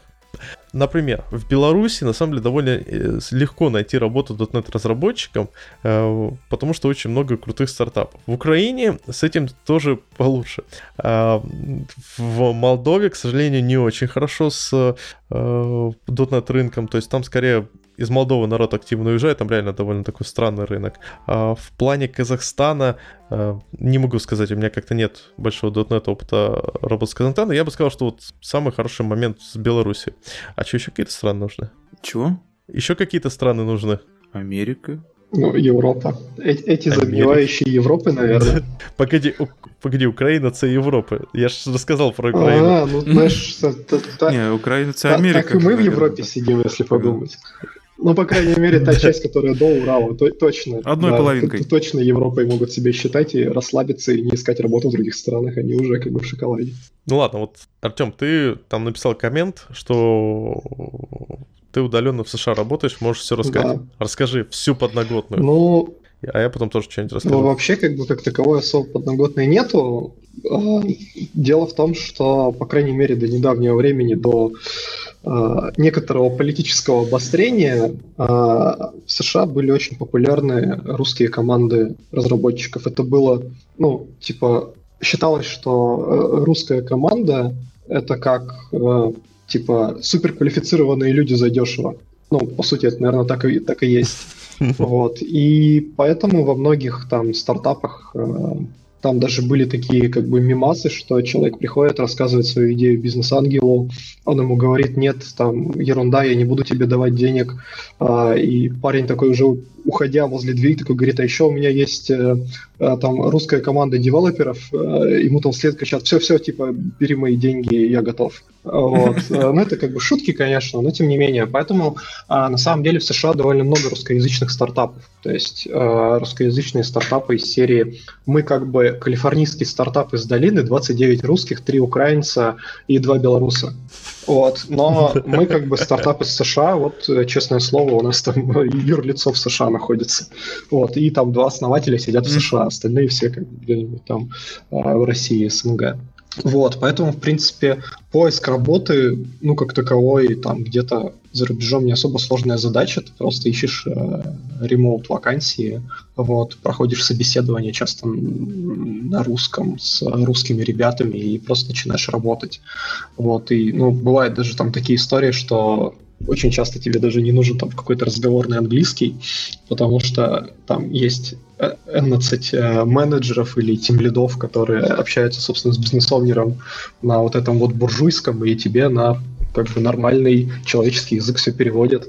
Вот. А оно а сразу как бы можно сказать, что этот слой вакансий, он такой подешевле, и если ты хочешь получать денежек немножко побольше, условия получше, то было бы неплохо язык подучить, вот, и уметь уже напрямую разговаривать там с овнерами, а, возможно, своими там коллегами а, с других частей света, вот, тогда у тебя как бы ценность будет намного-намного выше, и ты можешь больше претендовать. Вот. И зачастую поиск работы вот в такие русскоговорящие команды, он мало чем на самом деле отличается от поиска работы, там, не знаю, внутри России. То есть никакой особой специфики нету. Вот. То есть ты тоже будешь спрашивать, чем отличается абстрактный класс а, от ну, интерфейса? Ну, как повезет на самом деле. То есть не надо думать, что у нас вот э, тут в России сплошь все дураки, а там только суперадекватные собеседования, суперадекватные HR, суперадекватные там тиммейты. Все везде примерно одинаково, если честно. И даже собеседуясь где-нибудь там, знаешь, в Германии, да, там, в какую-нибудь компанию, там, э, говорящую на немецком языке, да, тебя тоже могут спросить спросить этот вопрос. Типа, ну, готовиться понятно. надо ко всему. Вот. А, ну а если хочется прямо в а, английскую команду, а, ну, англоговорящую команду, то есть локальную, то там есть ряд особенностей менталитета. То есть, например, ну, в Европе вообще все сложно, потому что там очень много как бы э, национальных особенностей есть, да. Но в общем и целом в Европе, например, не любят, когда человек э, говорит о своих достижениях. То есть э, там если ты приходишь и говоришь, я там разработал пререндер для нашего сайта, а еще я лично оптимизировал его, и он стал работать на там 100% быстрее, а, то там где-нибудь в Англии подумают, что ты не очень корректный, ты опустил как бы заслуги своей команды, не упомянул, и что с тобой, наверное, не круто работать, и, в общем, тебя молча сольют. А, Слушай, а вот, э, вот это, кстати, интересный вопрос, потому что э, я в России тоже такое замечал. Не в контексте каких-то глобальных вещей, потому что у нас обычно приходят и говорят, вот я делал то, то, то. Но давайте проще. Я когда собеседую людей, когда при, человек приходит начинает говорить э, и про прошлое место работы и ни разу не сказал слово «мы» или вот э, там тиммейты и прочее, тут же возникает вопрос, какой-то хвостун. Ну, Хочется тут же по поглубже ну, посмотреть. Да. Я обычно ставлю пометочку «нет опыта командной работы». Ну, и вот это как раз проблематика. Все мы знаем, допустим, вот эту историю про индусов. Эм, ну, э, у индусов есть такая особенность. Они как раз очень про себя много хорошего рассказывают. То есть, если индус говорит, uh, we managed to create an appropriate rendering, uh, это означает, что он работал в команде... Правильно uh, говорить, которая... VR. А, да, VR. да. Так вот, он работал в команде, которая находилась в том же здании, которое, э, где находится пиццерия, э, в которой заказывала пиццу команда, которая делала пререндеринг для этой Но ну, системы. такое бывает. Но как бы я немножко не, не, не об этом. То есть я, я просто к тому, что как попробовать... Э, тут интересный вопрос, как поставить разговор о том, чтобы, во-первых, указать четко, где какая твоя роль была. То есть из разряда возможно, имеет смысл. Вот, вот делали пререндеринг, можно сказать, вот если ты занимался э, просто кодингом и подшлифовкой CSS, то можно сказать, мы занимались пререндерингом. Моя часть работы заключалась в том, чтобы закодить и пошлифовать CSS. Или же там, не знаю, вы делали какую-нибудь распределенную систему, можно ты занимался тем, что пилил архитектуру, строил дизайн, а имплементацией занимался остальная команда, можно сказать, как бы мы имплементили вот эту распределенную систему, э, моя роль была в том, чтобы создать архитектуру и описать ее там quality атрибуты, how to deal with risk и прочие вещи. Вот как ты думаешь, это ну, make sense? Вопрос, ну, как бы вопрос вот именно а, в культуре этого собеседования и в культуре представления себя. Потому что вот ну, в Европе, в частности в той же Англии, а, ты должен ну, вообще не говорить «я», чтобы произвести наилучшее впечатление. Ты должен говорить, что мы, моя команда, мы делали это, это, и мои тиммейты вообще молодцы, и ты должен быть там ну, супер политкорректным на самом деле вот, очень сильно хвалить свое предыдущее место работы и что вот ну, все классно. Вот, в случае со Штатами там, ну, типа, э, есть культ вот этого человека, который сделал себя сам, поэтому их, ну, HR и там на собеседовании вообще никого не волнует, что делала твоя команда. Вот им глубоко пофигу, им важно, чтобы, ну, что делал именно ты, поэтому, когда ты собеседуешься именно в американскую компанию, то ты приходишь и начинаешь говорить, я все сделал, я был самым классным, и вообще без меня, короче, э, компания та провалилась в ад в тот момент, как я уволился. Вот. Это разница менталитетов на самом деле. Но как бы да. Поэтому, кстати, вообще... вот ты сказал, что индусы очень любят рассказывать, какие они офигенно классные, и поэтому так много индусов на самом деле проходит успешно собеседование в Штаты, да, потому что они не стесняются себя продавать. То есть они приходят и говорят, я там вообще все сделал, самый классный, самый крутой на свете. Короче, вся компания держалась на мне, и, и вот только так. И как бы американским HR это очень нравится. Вот, еще плюс... Э... Вот я, я, я в этом плане, в этом плане у меня просто коллега очень часто индусов собеседует, и очень прикольно. Слушай, по-моему, только, по-моему, за все время ни одного индуса так и не запровил. Э, потому что обычно он приходит и рассказывает, ну, у него, у него девиз там на словах ты Лев Толстой, да, на деле что-то такое. Программист да. простой. Да, да. И он реально часто показывает ситуацию, что пришел чувак, он рассказал, какой он потрясающий, как у него все хорошо. И такой, знаешь, вот как бы человек реально включается режим такой, ну... Сейчас проверим, принят. да? Да, и такая, типа, а вот если копнуть сюда, ага, а, значит, наврал, нифига ты это не знаешь. А вот сюда копнуть, а, вот вообще полный нуб. И это, мне кажется, вот эта часть менталитета российских, потому что я это очень многих замечал, что э, в России очень важно не закладывать, э, ну, не говорить о себе лишнего.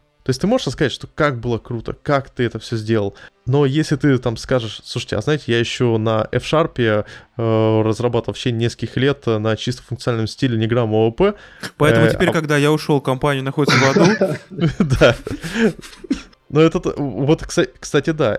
И при этом ты, если метишь э, в позицию тем лида, э, у тебя тот же зададут вопрос, ага, ну, вы понимаете, какую вы код оставили на поддержку, какой бас-фактор вы оставили и э, какой, как, скажем так, плохо вы своему заказчику сделали тем, что все написали на F-Sharp чисто функциональном стиле.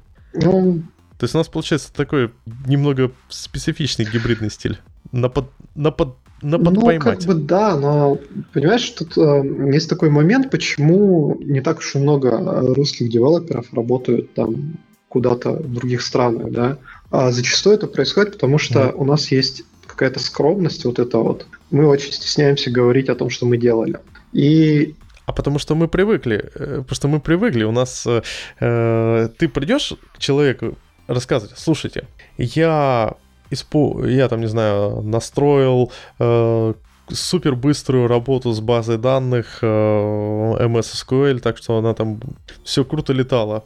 И тебя начинают там, не знаю, там что не просто задают вопрос, там, чем отличается кластерное от некластерного и э, этот э, isolation level про isolation level. Нет, тебя уже пройдутся по всем, по глубину. Ты, вот ты взял на себя этот э, коммитмент, что ты этот э, крутой MS SQL-щик, значит, все, отвечай. Ну, да, это как бы с одной стороны, с другой стороны, мне часто на собеседованиях приходят люди, которые, ну, ты типа спрашиваешь, ну, там, расскажи, чем ты занимался в предыдущей компании. И парень такой, знаешь, э, уперев э, взгляд в пол, говорит, ну, я там фичи писал и баги фиксил. И ты такой, типа... Может, он, может, он фичи писал и баги пис... фиксил. Нет, слушай, ну, мы все, как бы, по сути, сидим и э, пишем фичи и там э, баги фиксим, да, но но все равно кто-то что-то делает там интересное, и как-то, ну, ты же задаешь этот вопрос для того, чтобы, э, знаешь, это просто ответ из серии «Что ты делал на работе?» и тебе говорят «Ну, я работал». И ты такой, ну, здорово, ты все объяснил, друг, я, я понял, чем ты занимался. Ты же хочешь слушать специфику, и вот у нас многие ребята стесняются сказать эту специфику, а в случае с интервью куда-нибудь там э, в США, очень важно сказать эту специфику, без нее подумают, что ты как бы либо супер новичок, либо просто с тобой что-то не так, и тебя просто сбреют, даже если ты, ну, как бы реально крутой девелопер. Так что вот это умение продавать, оно необходимо. Вот я как раз хочу сказать про умение продавать, потому что у нас безумное количество разработчиков, шикарных программистов, которые умеют прекрасно программировать, прекрасно решать задачи, э, совершенно ужасно себя продают. И связано это действительно с тем, что у нас как-то, видимо, считается это не круто, у нас не, обуч... у нас не обучают никого правильно, как себя продавать. То есть вот от себя я хочу дать маленький лайфхак. Называется раз в, полгода минимум э, пишите, э, актуализируйте свое резюме в LinkedIn, а лучше всего э, завести какой-нибудь Google Doc, в который регулярно вписывать просто свои активности. Из разряда пофиксил баг, используя какой-нибудь там WinDBG. Напиши это, потом, когда ты будешь э, э писать, искать работу, э, ты в резюме по сути дела, заредюсишь вот этот большой список. Ну, да. То есть регулярно... Да, это очень хороший совет. Я вот с тобой полностью соглашусь, потому что, ну, бывает такой момент, что ты такой пришел и думаешь, все, мне там проект надоел, я хочу поменять работу. Садишься писать свое резюме и пытаешься вот со скрипом просто вспомнить, что ты делал последние три года, и вот ничего не вспоминаешь. И для того, чтобы вот этой ситуации не было, Да-да-да. вот очень правильный совет. Вот как бы вы что-то сделали интересное, прикольное, сядьте, ну, напишите об этом прямо сейчас, пока вы помните.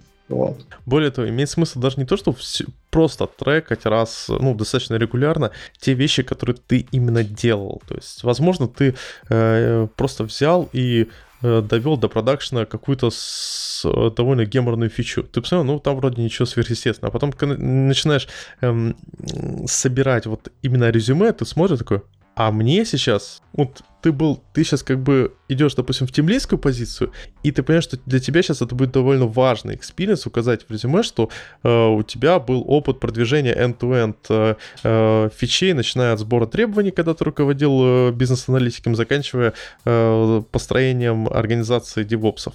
Хотя как разработчик ты, наверное, тогда думал, блин, вот я сижу, даже код не пишу, а занимаюсь только вот этим геморроем с бизнес-аналитиками, девопсами, лишь потому что они работать никто не хочет. Вот даже вот такие мелочи. Вот пример из жизни, на самом деле. У меня жена, э, жене как-то на работе задали вопрос. Расскажи, пожалуйста, какие у тебя были за последние полгода челленджи? Вопрос, на самом деле, был банальный в контексте, какую премию дать. А у меня жена каждый день трекает, что она сделала за день, какие вещи сделала, у нее там огромные э, документации, ну, на самом деле, чисто для себя, для тайм-менеджмента. Она быстро собрала хороший документ, в котором просто сможет работник года срочно выдать крутую премию. Ну, кстати, да. Так что да. Хороший кейс. Это та вещь, которую... Да, это та вещь, которая прям помогает. Вот возвращаясь к вопросу о США, у меня в последнее время когда слушаешь э, не success story, а э, переезда, то есть когда слушаешь э, ребят, которые уже там 10 лет живут, я заметил, что многие становятся немного разочарованы, но не по принципу, что вот трактор заглох, а по принципу банального вопроса денег. То есть США все-таки довольно капиталистическая страна, и э, вот ты приезжаешь в страну, по сути, ни с чем. У тебя нету капита... у тебя нет капитала. Э, с учетом того, что у тебя, скорее всего, вряд ли будут какие-то нормальные пенсионные отчисления, э, какие-то вещи, по сути, единственное, что ты можешь, это вот сейчас заработать... Э, э, единственное, что ты можешь, это вот сейчас заработать денег. Просто взять, заработать денег себе на старость. Слушай, и а в вот... России не так разве? М? А у нас разве не так в России? В России то же самое, но в том плане, что как бы вот и Тоже там, нет и так... пенсионных отчислений.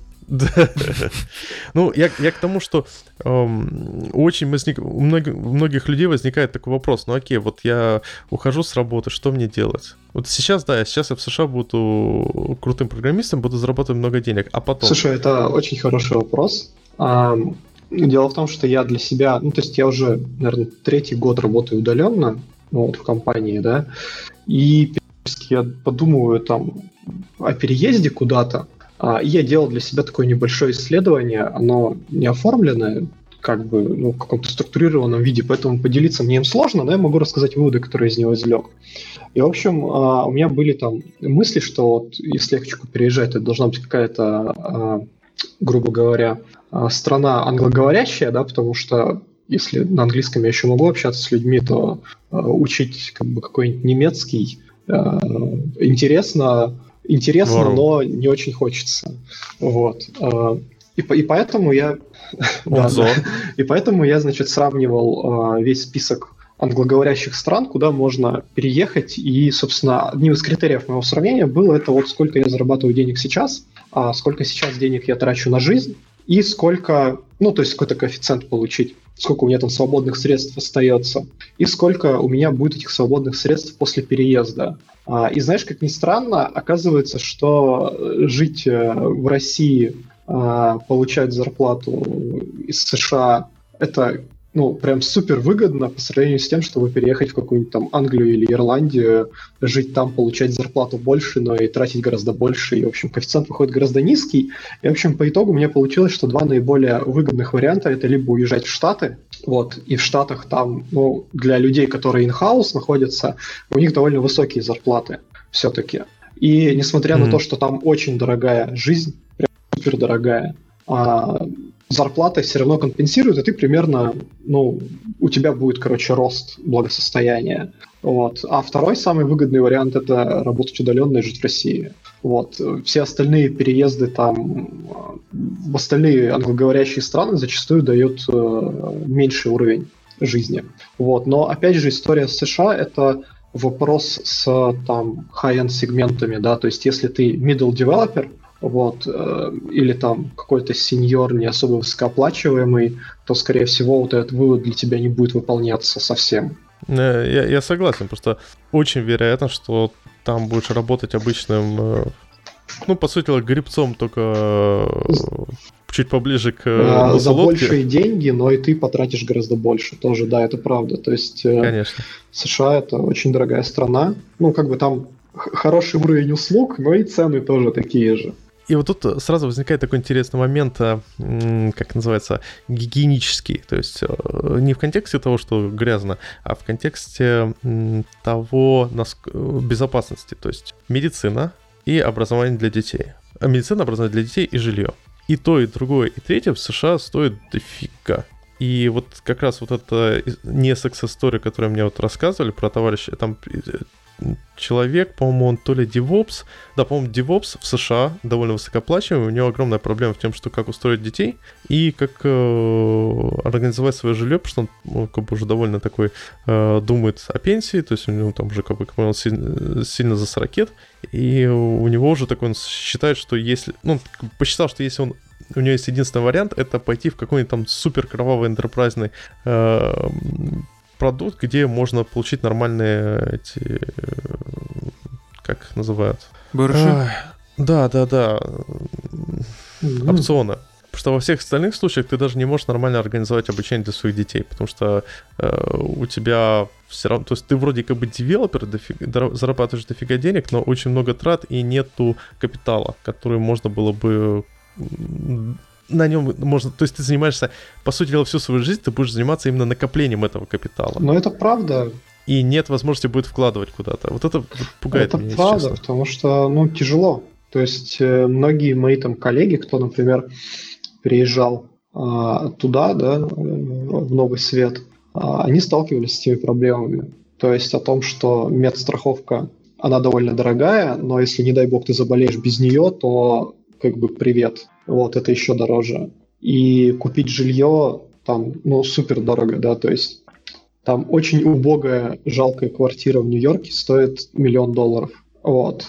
О, жесть. А я, а я теперь понимаю, почему у меня у нас просто кастомер офис в Нью-Йорке, и вот наш продукт овнер мотается из э, полтора часа ну, из да, пригорода. это как бы супер дорого, вот, э, и Поэтому большинство людей там снимает, причем ну, из-за особенностей а, аре, ну, аренды, а, там так получается, что как бы новым а, арен, арендаторам все очень плохо. То есть, а, я не знаю, кто в курсе нет, там, ну, там в ряде стран США есть там такая особенность, что а, собственник жилья не может с арендатором а, разрывать контракт по своему желанию, ну, если он не нарушает какие-то правила, и не может ему повышать э, арендную плату по своему усмотрению. Ну, да, это, это хорошо, хорошо, но в этом есть как бы особенность, то что вот там есть там здание какое-то где-нибудь там в пригороде Нью-Йорка, грубо говоря, и в этом здании живет там три бабушки, которые снимают э, э, квартиры э, в этом, значит, здании там с каких-то там, знаешь, чуть было не с Великой депрессии. Вот они там поселились, снимают, и у них это э, арендный этот договор переходит по наследству, они там в третьем поколении снимают, и они платят за это жилье, знаешь, там 15 баксов в год. Вот. А, ага. И арендодатель, э, он не может насильно взять этим бабушкам и сказать, знаете, как бы времена изменились, с вас 15 тысяч. Вот, то есть он не, ну, не может по закону это сделать. Поэтому он начинает отыгрываться на тебе, когда ты туда приезжаешь, ты говоришь, ну, я хочу снять там комнату, он тебе говорит, ну, прекрасно, там, 4 тысячи в месяц. И ты такой, что, блин, как? Что? Вот же тут бабушка за 15 снимает, почему мне 4? Он говорит, ну вот она снимает за 15, ты мне компенсируешь ее 15. Вот. Ну, как бы он, конечно, в глаза это не скажет, но логика у него будет примерно такая. То есть новые квартиры, они, на них повышается цена довольно сильно для того, чтобы компенсировать вот этих старых потомственных арендаторов. Офигеть. И в США, это да, и в США на самом деле вот таких э, всяких ловушек э, довольно много. То есть, э, ну, там в разных штатах, в разных городах есть свои особенности, но там типа не все просто. Если ты туда переезжаешь, то нужно об этом всем узнать, короче, прокачаться и знать, как это там как-то схитрить, обойти, там, приспособиться. Вот. Поэтому, собственно, я никуда и не переехал до сих пор, потому что а, в России жить оказывается проще и приятнее, чем там. Да. Вот в этом плане сам процесс, вопрос э, выбора зарплаты, то есть э, сейчас я скорее говорю не про ситуацию, когда ты переехал, хотя в том числе ситуация, когда сам вдруг в США приехал и пошел на биржу труда, э, или же когда тебя работодатель отправляет. Рано или поздно человек возникает вопрос, ну там, не знаю, тут я получаю абстрактные, давайте, абстрактные 100 рублей, вот просто пальцем в небо зарплата. Это в долларах сколько получается? Доллар? Ну, типа, ну, ну, два. Ну, полтора доллара. Полтора доллара ну, условно говоря. И тут говорят, слушай, чувак, ты приезжаешь сам, будем тебе платить 3000 долларов в месяц. Ты такой, вау! Ну, это, это такая ловушка. И реально очень многие люди попадаются, потому что им даже не говорят 3000, они говорят 3000, ну давай, 3000 маловато, мы тебе будем платить 4. Ты такой, блин, 4000 долларов в месяц, это же безумие, это же так много денег. Э, а потом понимаешь, что тебе как бы это до налогов, у тебя будет отрезано еще жилье, После а налогов а... это 2, а жилье стоит 2 500. Да, а еще веселая ситуация в том, что если, как правило, ты приезжаешь не сам, а от компании, а самому все-таки тяжело, обычно ты от компании приезжаешь, то тебе тут же еще ставят, э, там же ты не просто визу, там ты, я забыл, как называются эти виза. документы. Идея в том, что... B1 виза там. Ну, да, вот ее э, по, по этой визе ты можешь работать только в этой компании, причем э, ты по-моему, два виза. Смотри, там как бы на самом деле переехать, ну, в Штаты это очень тяжело. Вот, ну, в принципе. Вот, и там есть несколько способов, как ты можешь туда переехать. Можешь как бы нелегалом, типа, как туристы остаться там. Но как бы тогда тебе придется уворачиваться от пуль американских копов. Вот, значит, и, скорее всего, на нормально и, да, раб- и, и мыть, мыть посуду. посуду. Захотелось матрицу посмотреть.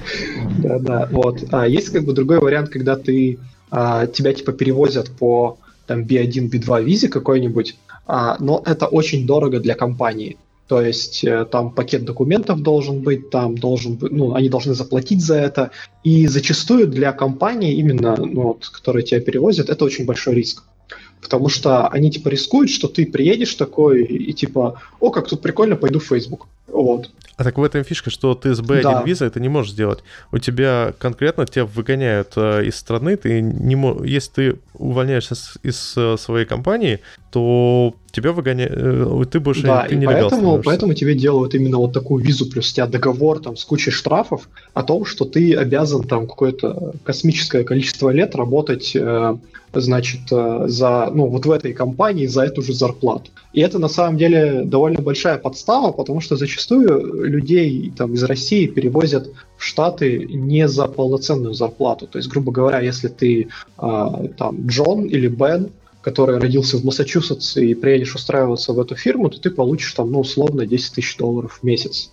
Слушай, по-моему, сейчас там 12 тысяч э, ну, рейты я, месячные. Я говорю условно. То есть ты получаешь там 10, а если тебя перевозят из России, то тебе предложат 6. Ты такой скажешь, блин, 6, это же там такое, такое вообще количество денег нереальное, я просто буду в них купаться. И ты, конечно, соглашаешься, переезжаешь туда, и когда ты переезжаешь, ты вдруг понимаешь, что все вокруг получают там от 10 и выше, один ты лох получаешь 6, и тебе эти 6 получать еще 10 лет по контракту.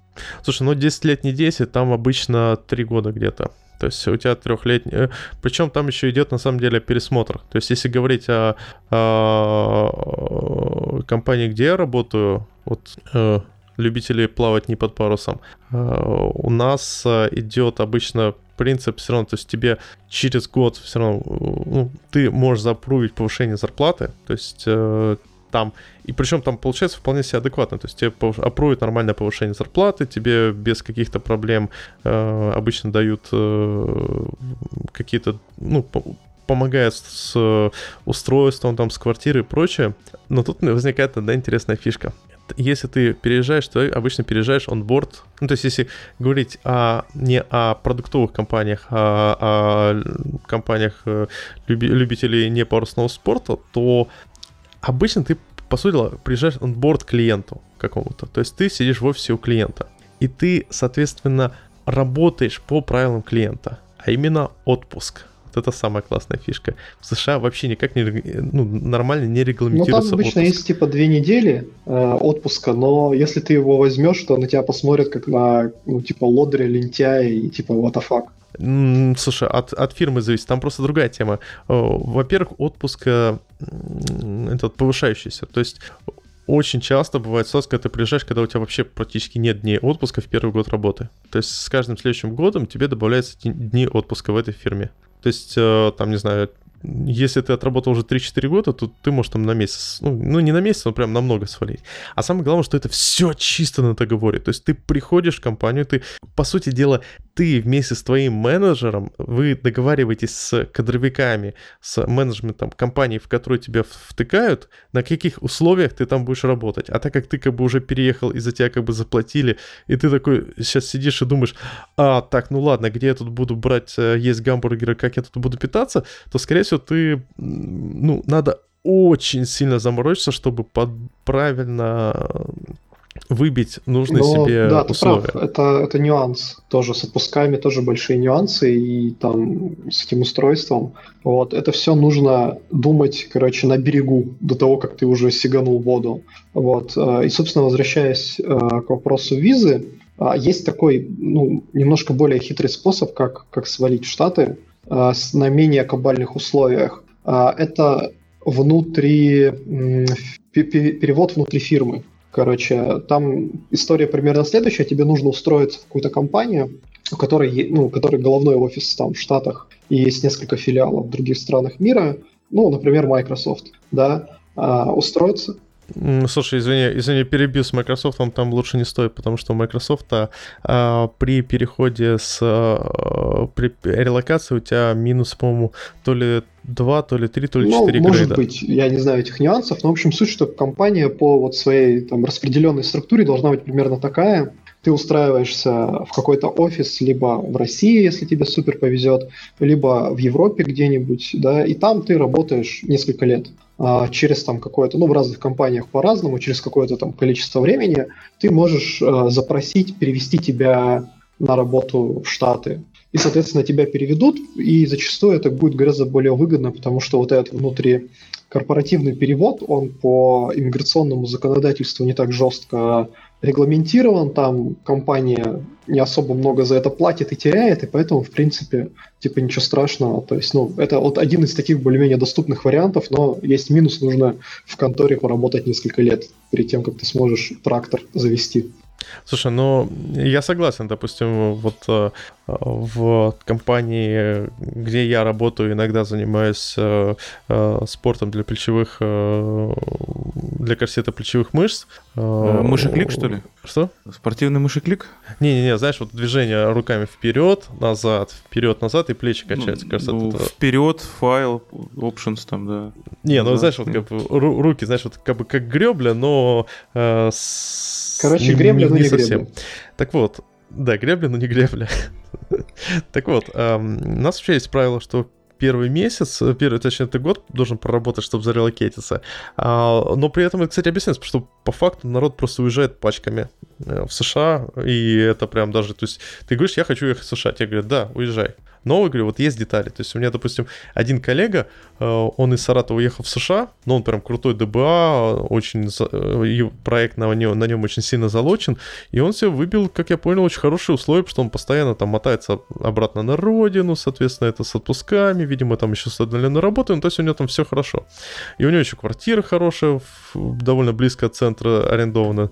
А второй товарищ, он как бы не очень выбил себе хорошие условия, у него там отпусков толком нет, и живет где-то ну, в задней это как бы капитализм, то есть ты должен э, себя продать. Если ты супер классный, ну, реально ты там человек, ты входишь, короче, вот в ту десятку священных людей, которые там называются по праву Oracle DBA и знают этот чертов Oracle от А до Я, да, то как бы да, ты в принципе можешь открывать двери иммиграционной службы США, наверное, с пинка ногою, да, а, но если ты как бы не настолько крут, то есть нюансы, и их очень много.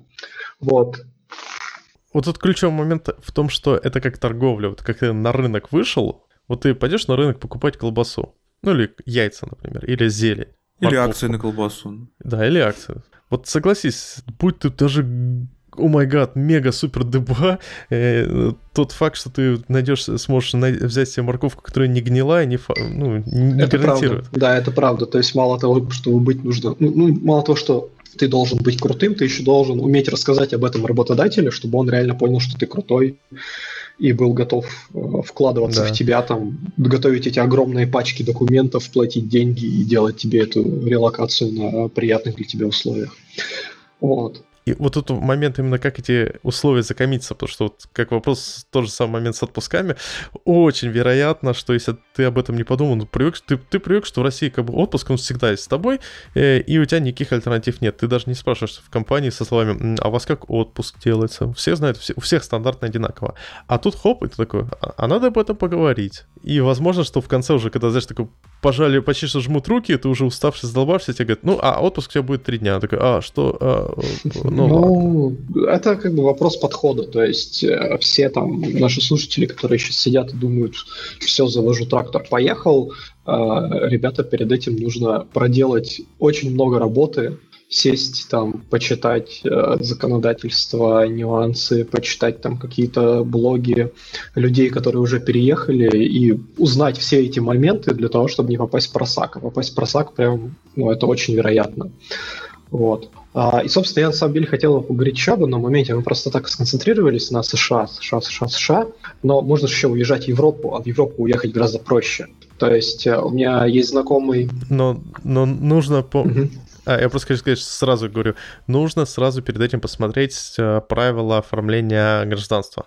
В Германии нет двойного гражданства, в э, Польше, по-моему, есть двойное гражданство, в других странах э, ну, надо как смотреть. бы да, но просто на самом деле там э, все очень много да, много проще благодаря еврозоне. Э, то есть у меня есть там э, один знакомый парень, он рубист, вот, вот эти вот э, Ruby on Rails.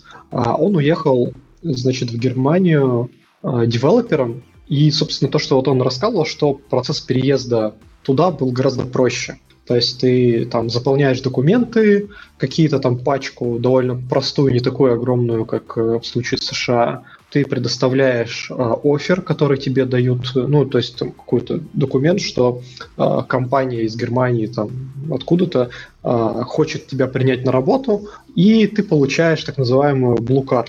Вот. А, Blue Card в случае еврозоны это право на работу в еврозоне, оно там типа дается там на, на сколько-то лет, то есть там его надо продлевать, не продлевать. В общем, там есть с ним нюансы, но это несложно, сколько понимаю.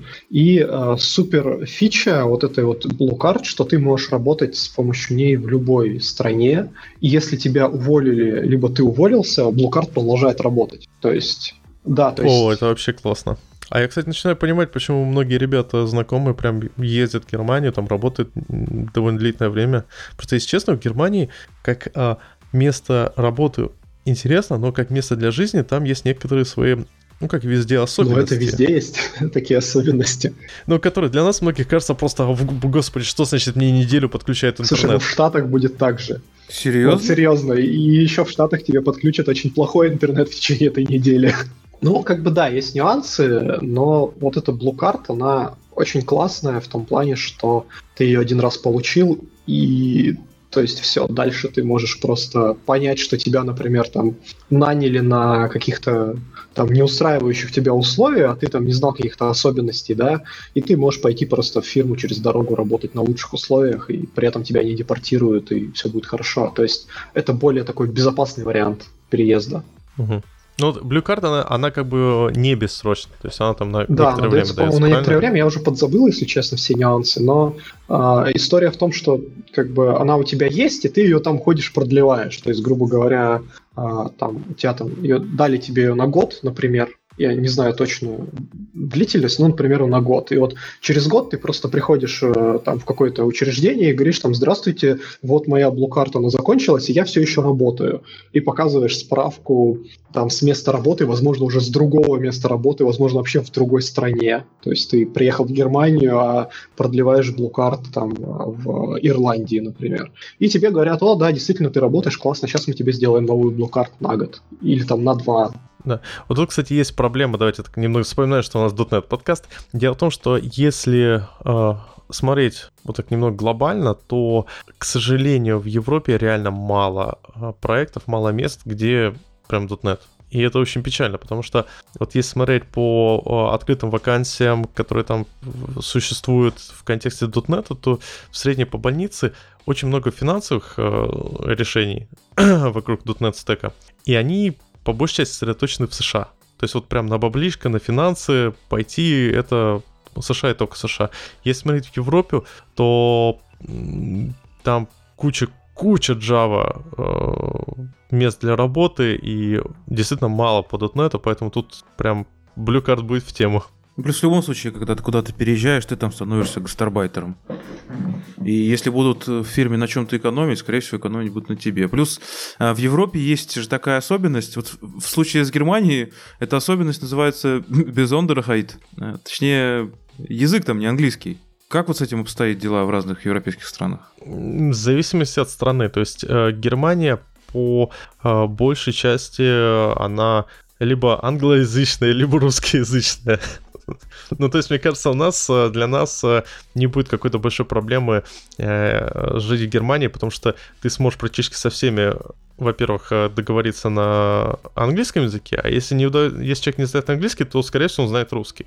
А, и тут есть маленькая особенность, что немецкий язык сам по себе все-таки довольно хороший, красивый, его довольно легко выучить. А вторая фишка интересная, это, да. это да, вторая фишка интересная, это, допустим, Чехия, Польша, и это страны с э, языками славянских корней. Причем Чехию мне очень многие рекомендовали в свое время, как такая прям интересное, интересное место. А, там ситуация в том, что, во-первых, э, очень часто тебе подходят те страны, которые... Э, ты, допустим, чешский язык не хочешь изучать, но по, но по факту он ну, более-менее будет тебе понятным потому что очень близкие корни, и можно потратить некоторое время, чтобы тебе проще будет его понять, чем какой-нибудь китайский. А, и плюс э, ты можешь тот же самый немецкий язык использовать в той же Чехии, насколько я помню. Э, есть еще интересное, вот э, у меня коллега, он в Нидерландах долго работал удаленно, потом сейчас вернулся, но собирается снова. У Нидерландов вообще интересная ситуация.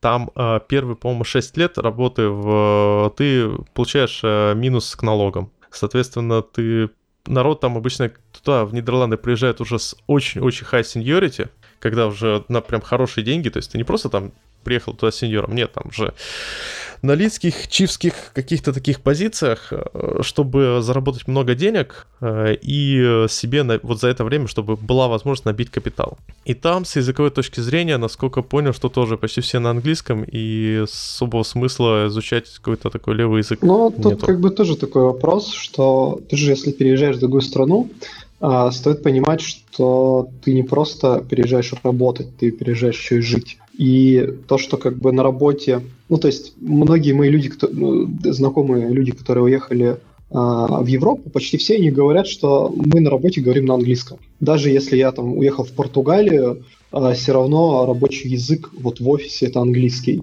Но проблемы начинаются, когда нужно купить хлеб и пиво. Вот, то есть ты выходишь в магазин, и уже как бы нужно, нужен испанский, либо там французский, либо еще какой-то, часто.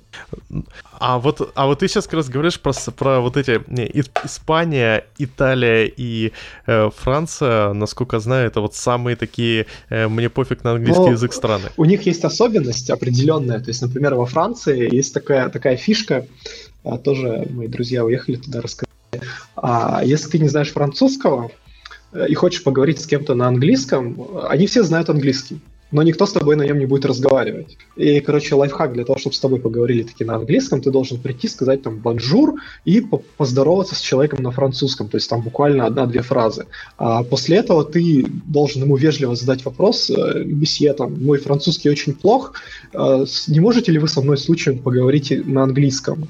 И вот после того, как ты, в общем, это ритуальное приседание сделал, выказал пиетет э, французскому языку, французы, они как бы понимают, что ты вот уваж, уважаешь э, их э, национальный язык, и они уже снисходят для, для того, чтобы начать с тобой говорить на, на английском. При этом, если ты там грубо к этому человеку подойдешь э, и начнешь просто в лоб ему там говорить «хай», там, где тут там бар, на английском, да, то он, скорее всего, просто проигнорирует и сделает вид, что он тебя не понимает вообще, и, типа, уходи отсюда. Ну, на самом деле это справедливо, то есть э, э, я под собой тоже замечаю ситуацию, что мне как-то даже иногда непри... неприятно, когда я где-нибудь за границей э, подхожу и говорю сразу на английском, э, потому что как-то, ну, вроде тут есть локальный язык, локальная культура, а я только со своим английским, то есть иногда там, не знаю, там, «Ола» или что-нибудь в этом духе говоришь, чтобы хотя бы хоть как-то Entschuldigung, за бита. Хэнде Хок, в смысле, Гутен Абенд. Как там, э, подайте, я не ел 7 дней, или как там говорилось. Да. Так, ладно, у нас через две минуты Стаса убегать уже надо, насколько я да знаю. я могу задержаться, не проблема. Просто записываемся мы уже больше двух часов. Ты представляешь, как это слушать потом слушателям? Нормально. Я предлагаю остальные темы на следующий выпуск перенести просто. Я, я тоже так считаю. Не, э, кстати, вот к вопросу, как это слушать, я надеюсь, что наши слушатели будут Это слушать. давать фидбэк. да. Не, будут давать фидбэк что-нибудь в духе э, Ребят, ну вы слишком долго болтали, надо этот медленнее, давайте быстренько. Тема 1, тема 2, тема 3 и пошли вперед. Или наоборот, не, ну слушайте, два часа всего-то, давайте пятичасовые марафоны подкаста. Так, кстати, с фидбэками частенько проблемы. Не говоришь человеку что-то, потому что боишься обидеть, а он и не знает, что что-то не так. Нам Поэтому Да, Надо да, да. анонимную форму. Я уверен, что это так. э, Слушай, слушай погоди-ка, мне не стесняются. Мне все говорят. Ну, потому что все работе. знают, как ты на это реагируешь нормально, поэтому тебе и говорят. Но в целом... я так. просто плачу в туалете. Я не показываю это. В собаку ну, вечером уткнулся, да? Вот. Ладно. Наверное, тогда предлагаю закончить. Всем Да, спасибо, нас- что слушали. Подпас... м, Господи, подпаст. Подкаст получился длинным, но, на мой взгляд, очень интересным. У нас, естественно, не было споров. Вот мы как-то совершенно не спорили ни о чем. Вот как раз хотелось бы послушать от э, слушателей какую-нибудь обратную связь. Ребят, напишите ВКонтакте или в Телеге, вам вообще интересно какие-нибудь эм, диаметрально противоположные точки зрения или что-то в этом духе, что-то, чтобы прям... Или же, скорее, интересно... Или же пишите, я джавист, я сейчас приду, все расскажу, как правильно, мы тоже рассмотрим ваше заявление с удовольствием. Вот не надо, джависты нормальные ребята. Это все... Я сколько не знаю, там, они все обычно хорошие чуваки. А я ничего такого не говорю. Просто язык-то другой, подход другой. Ну да. Ну что, тогда всем спасибо, всем пока. Всем пока. спасибо.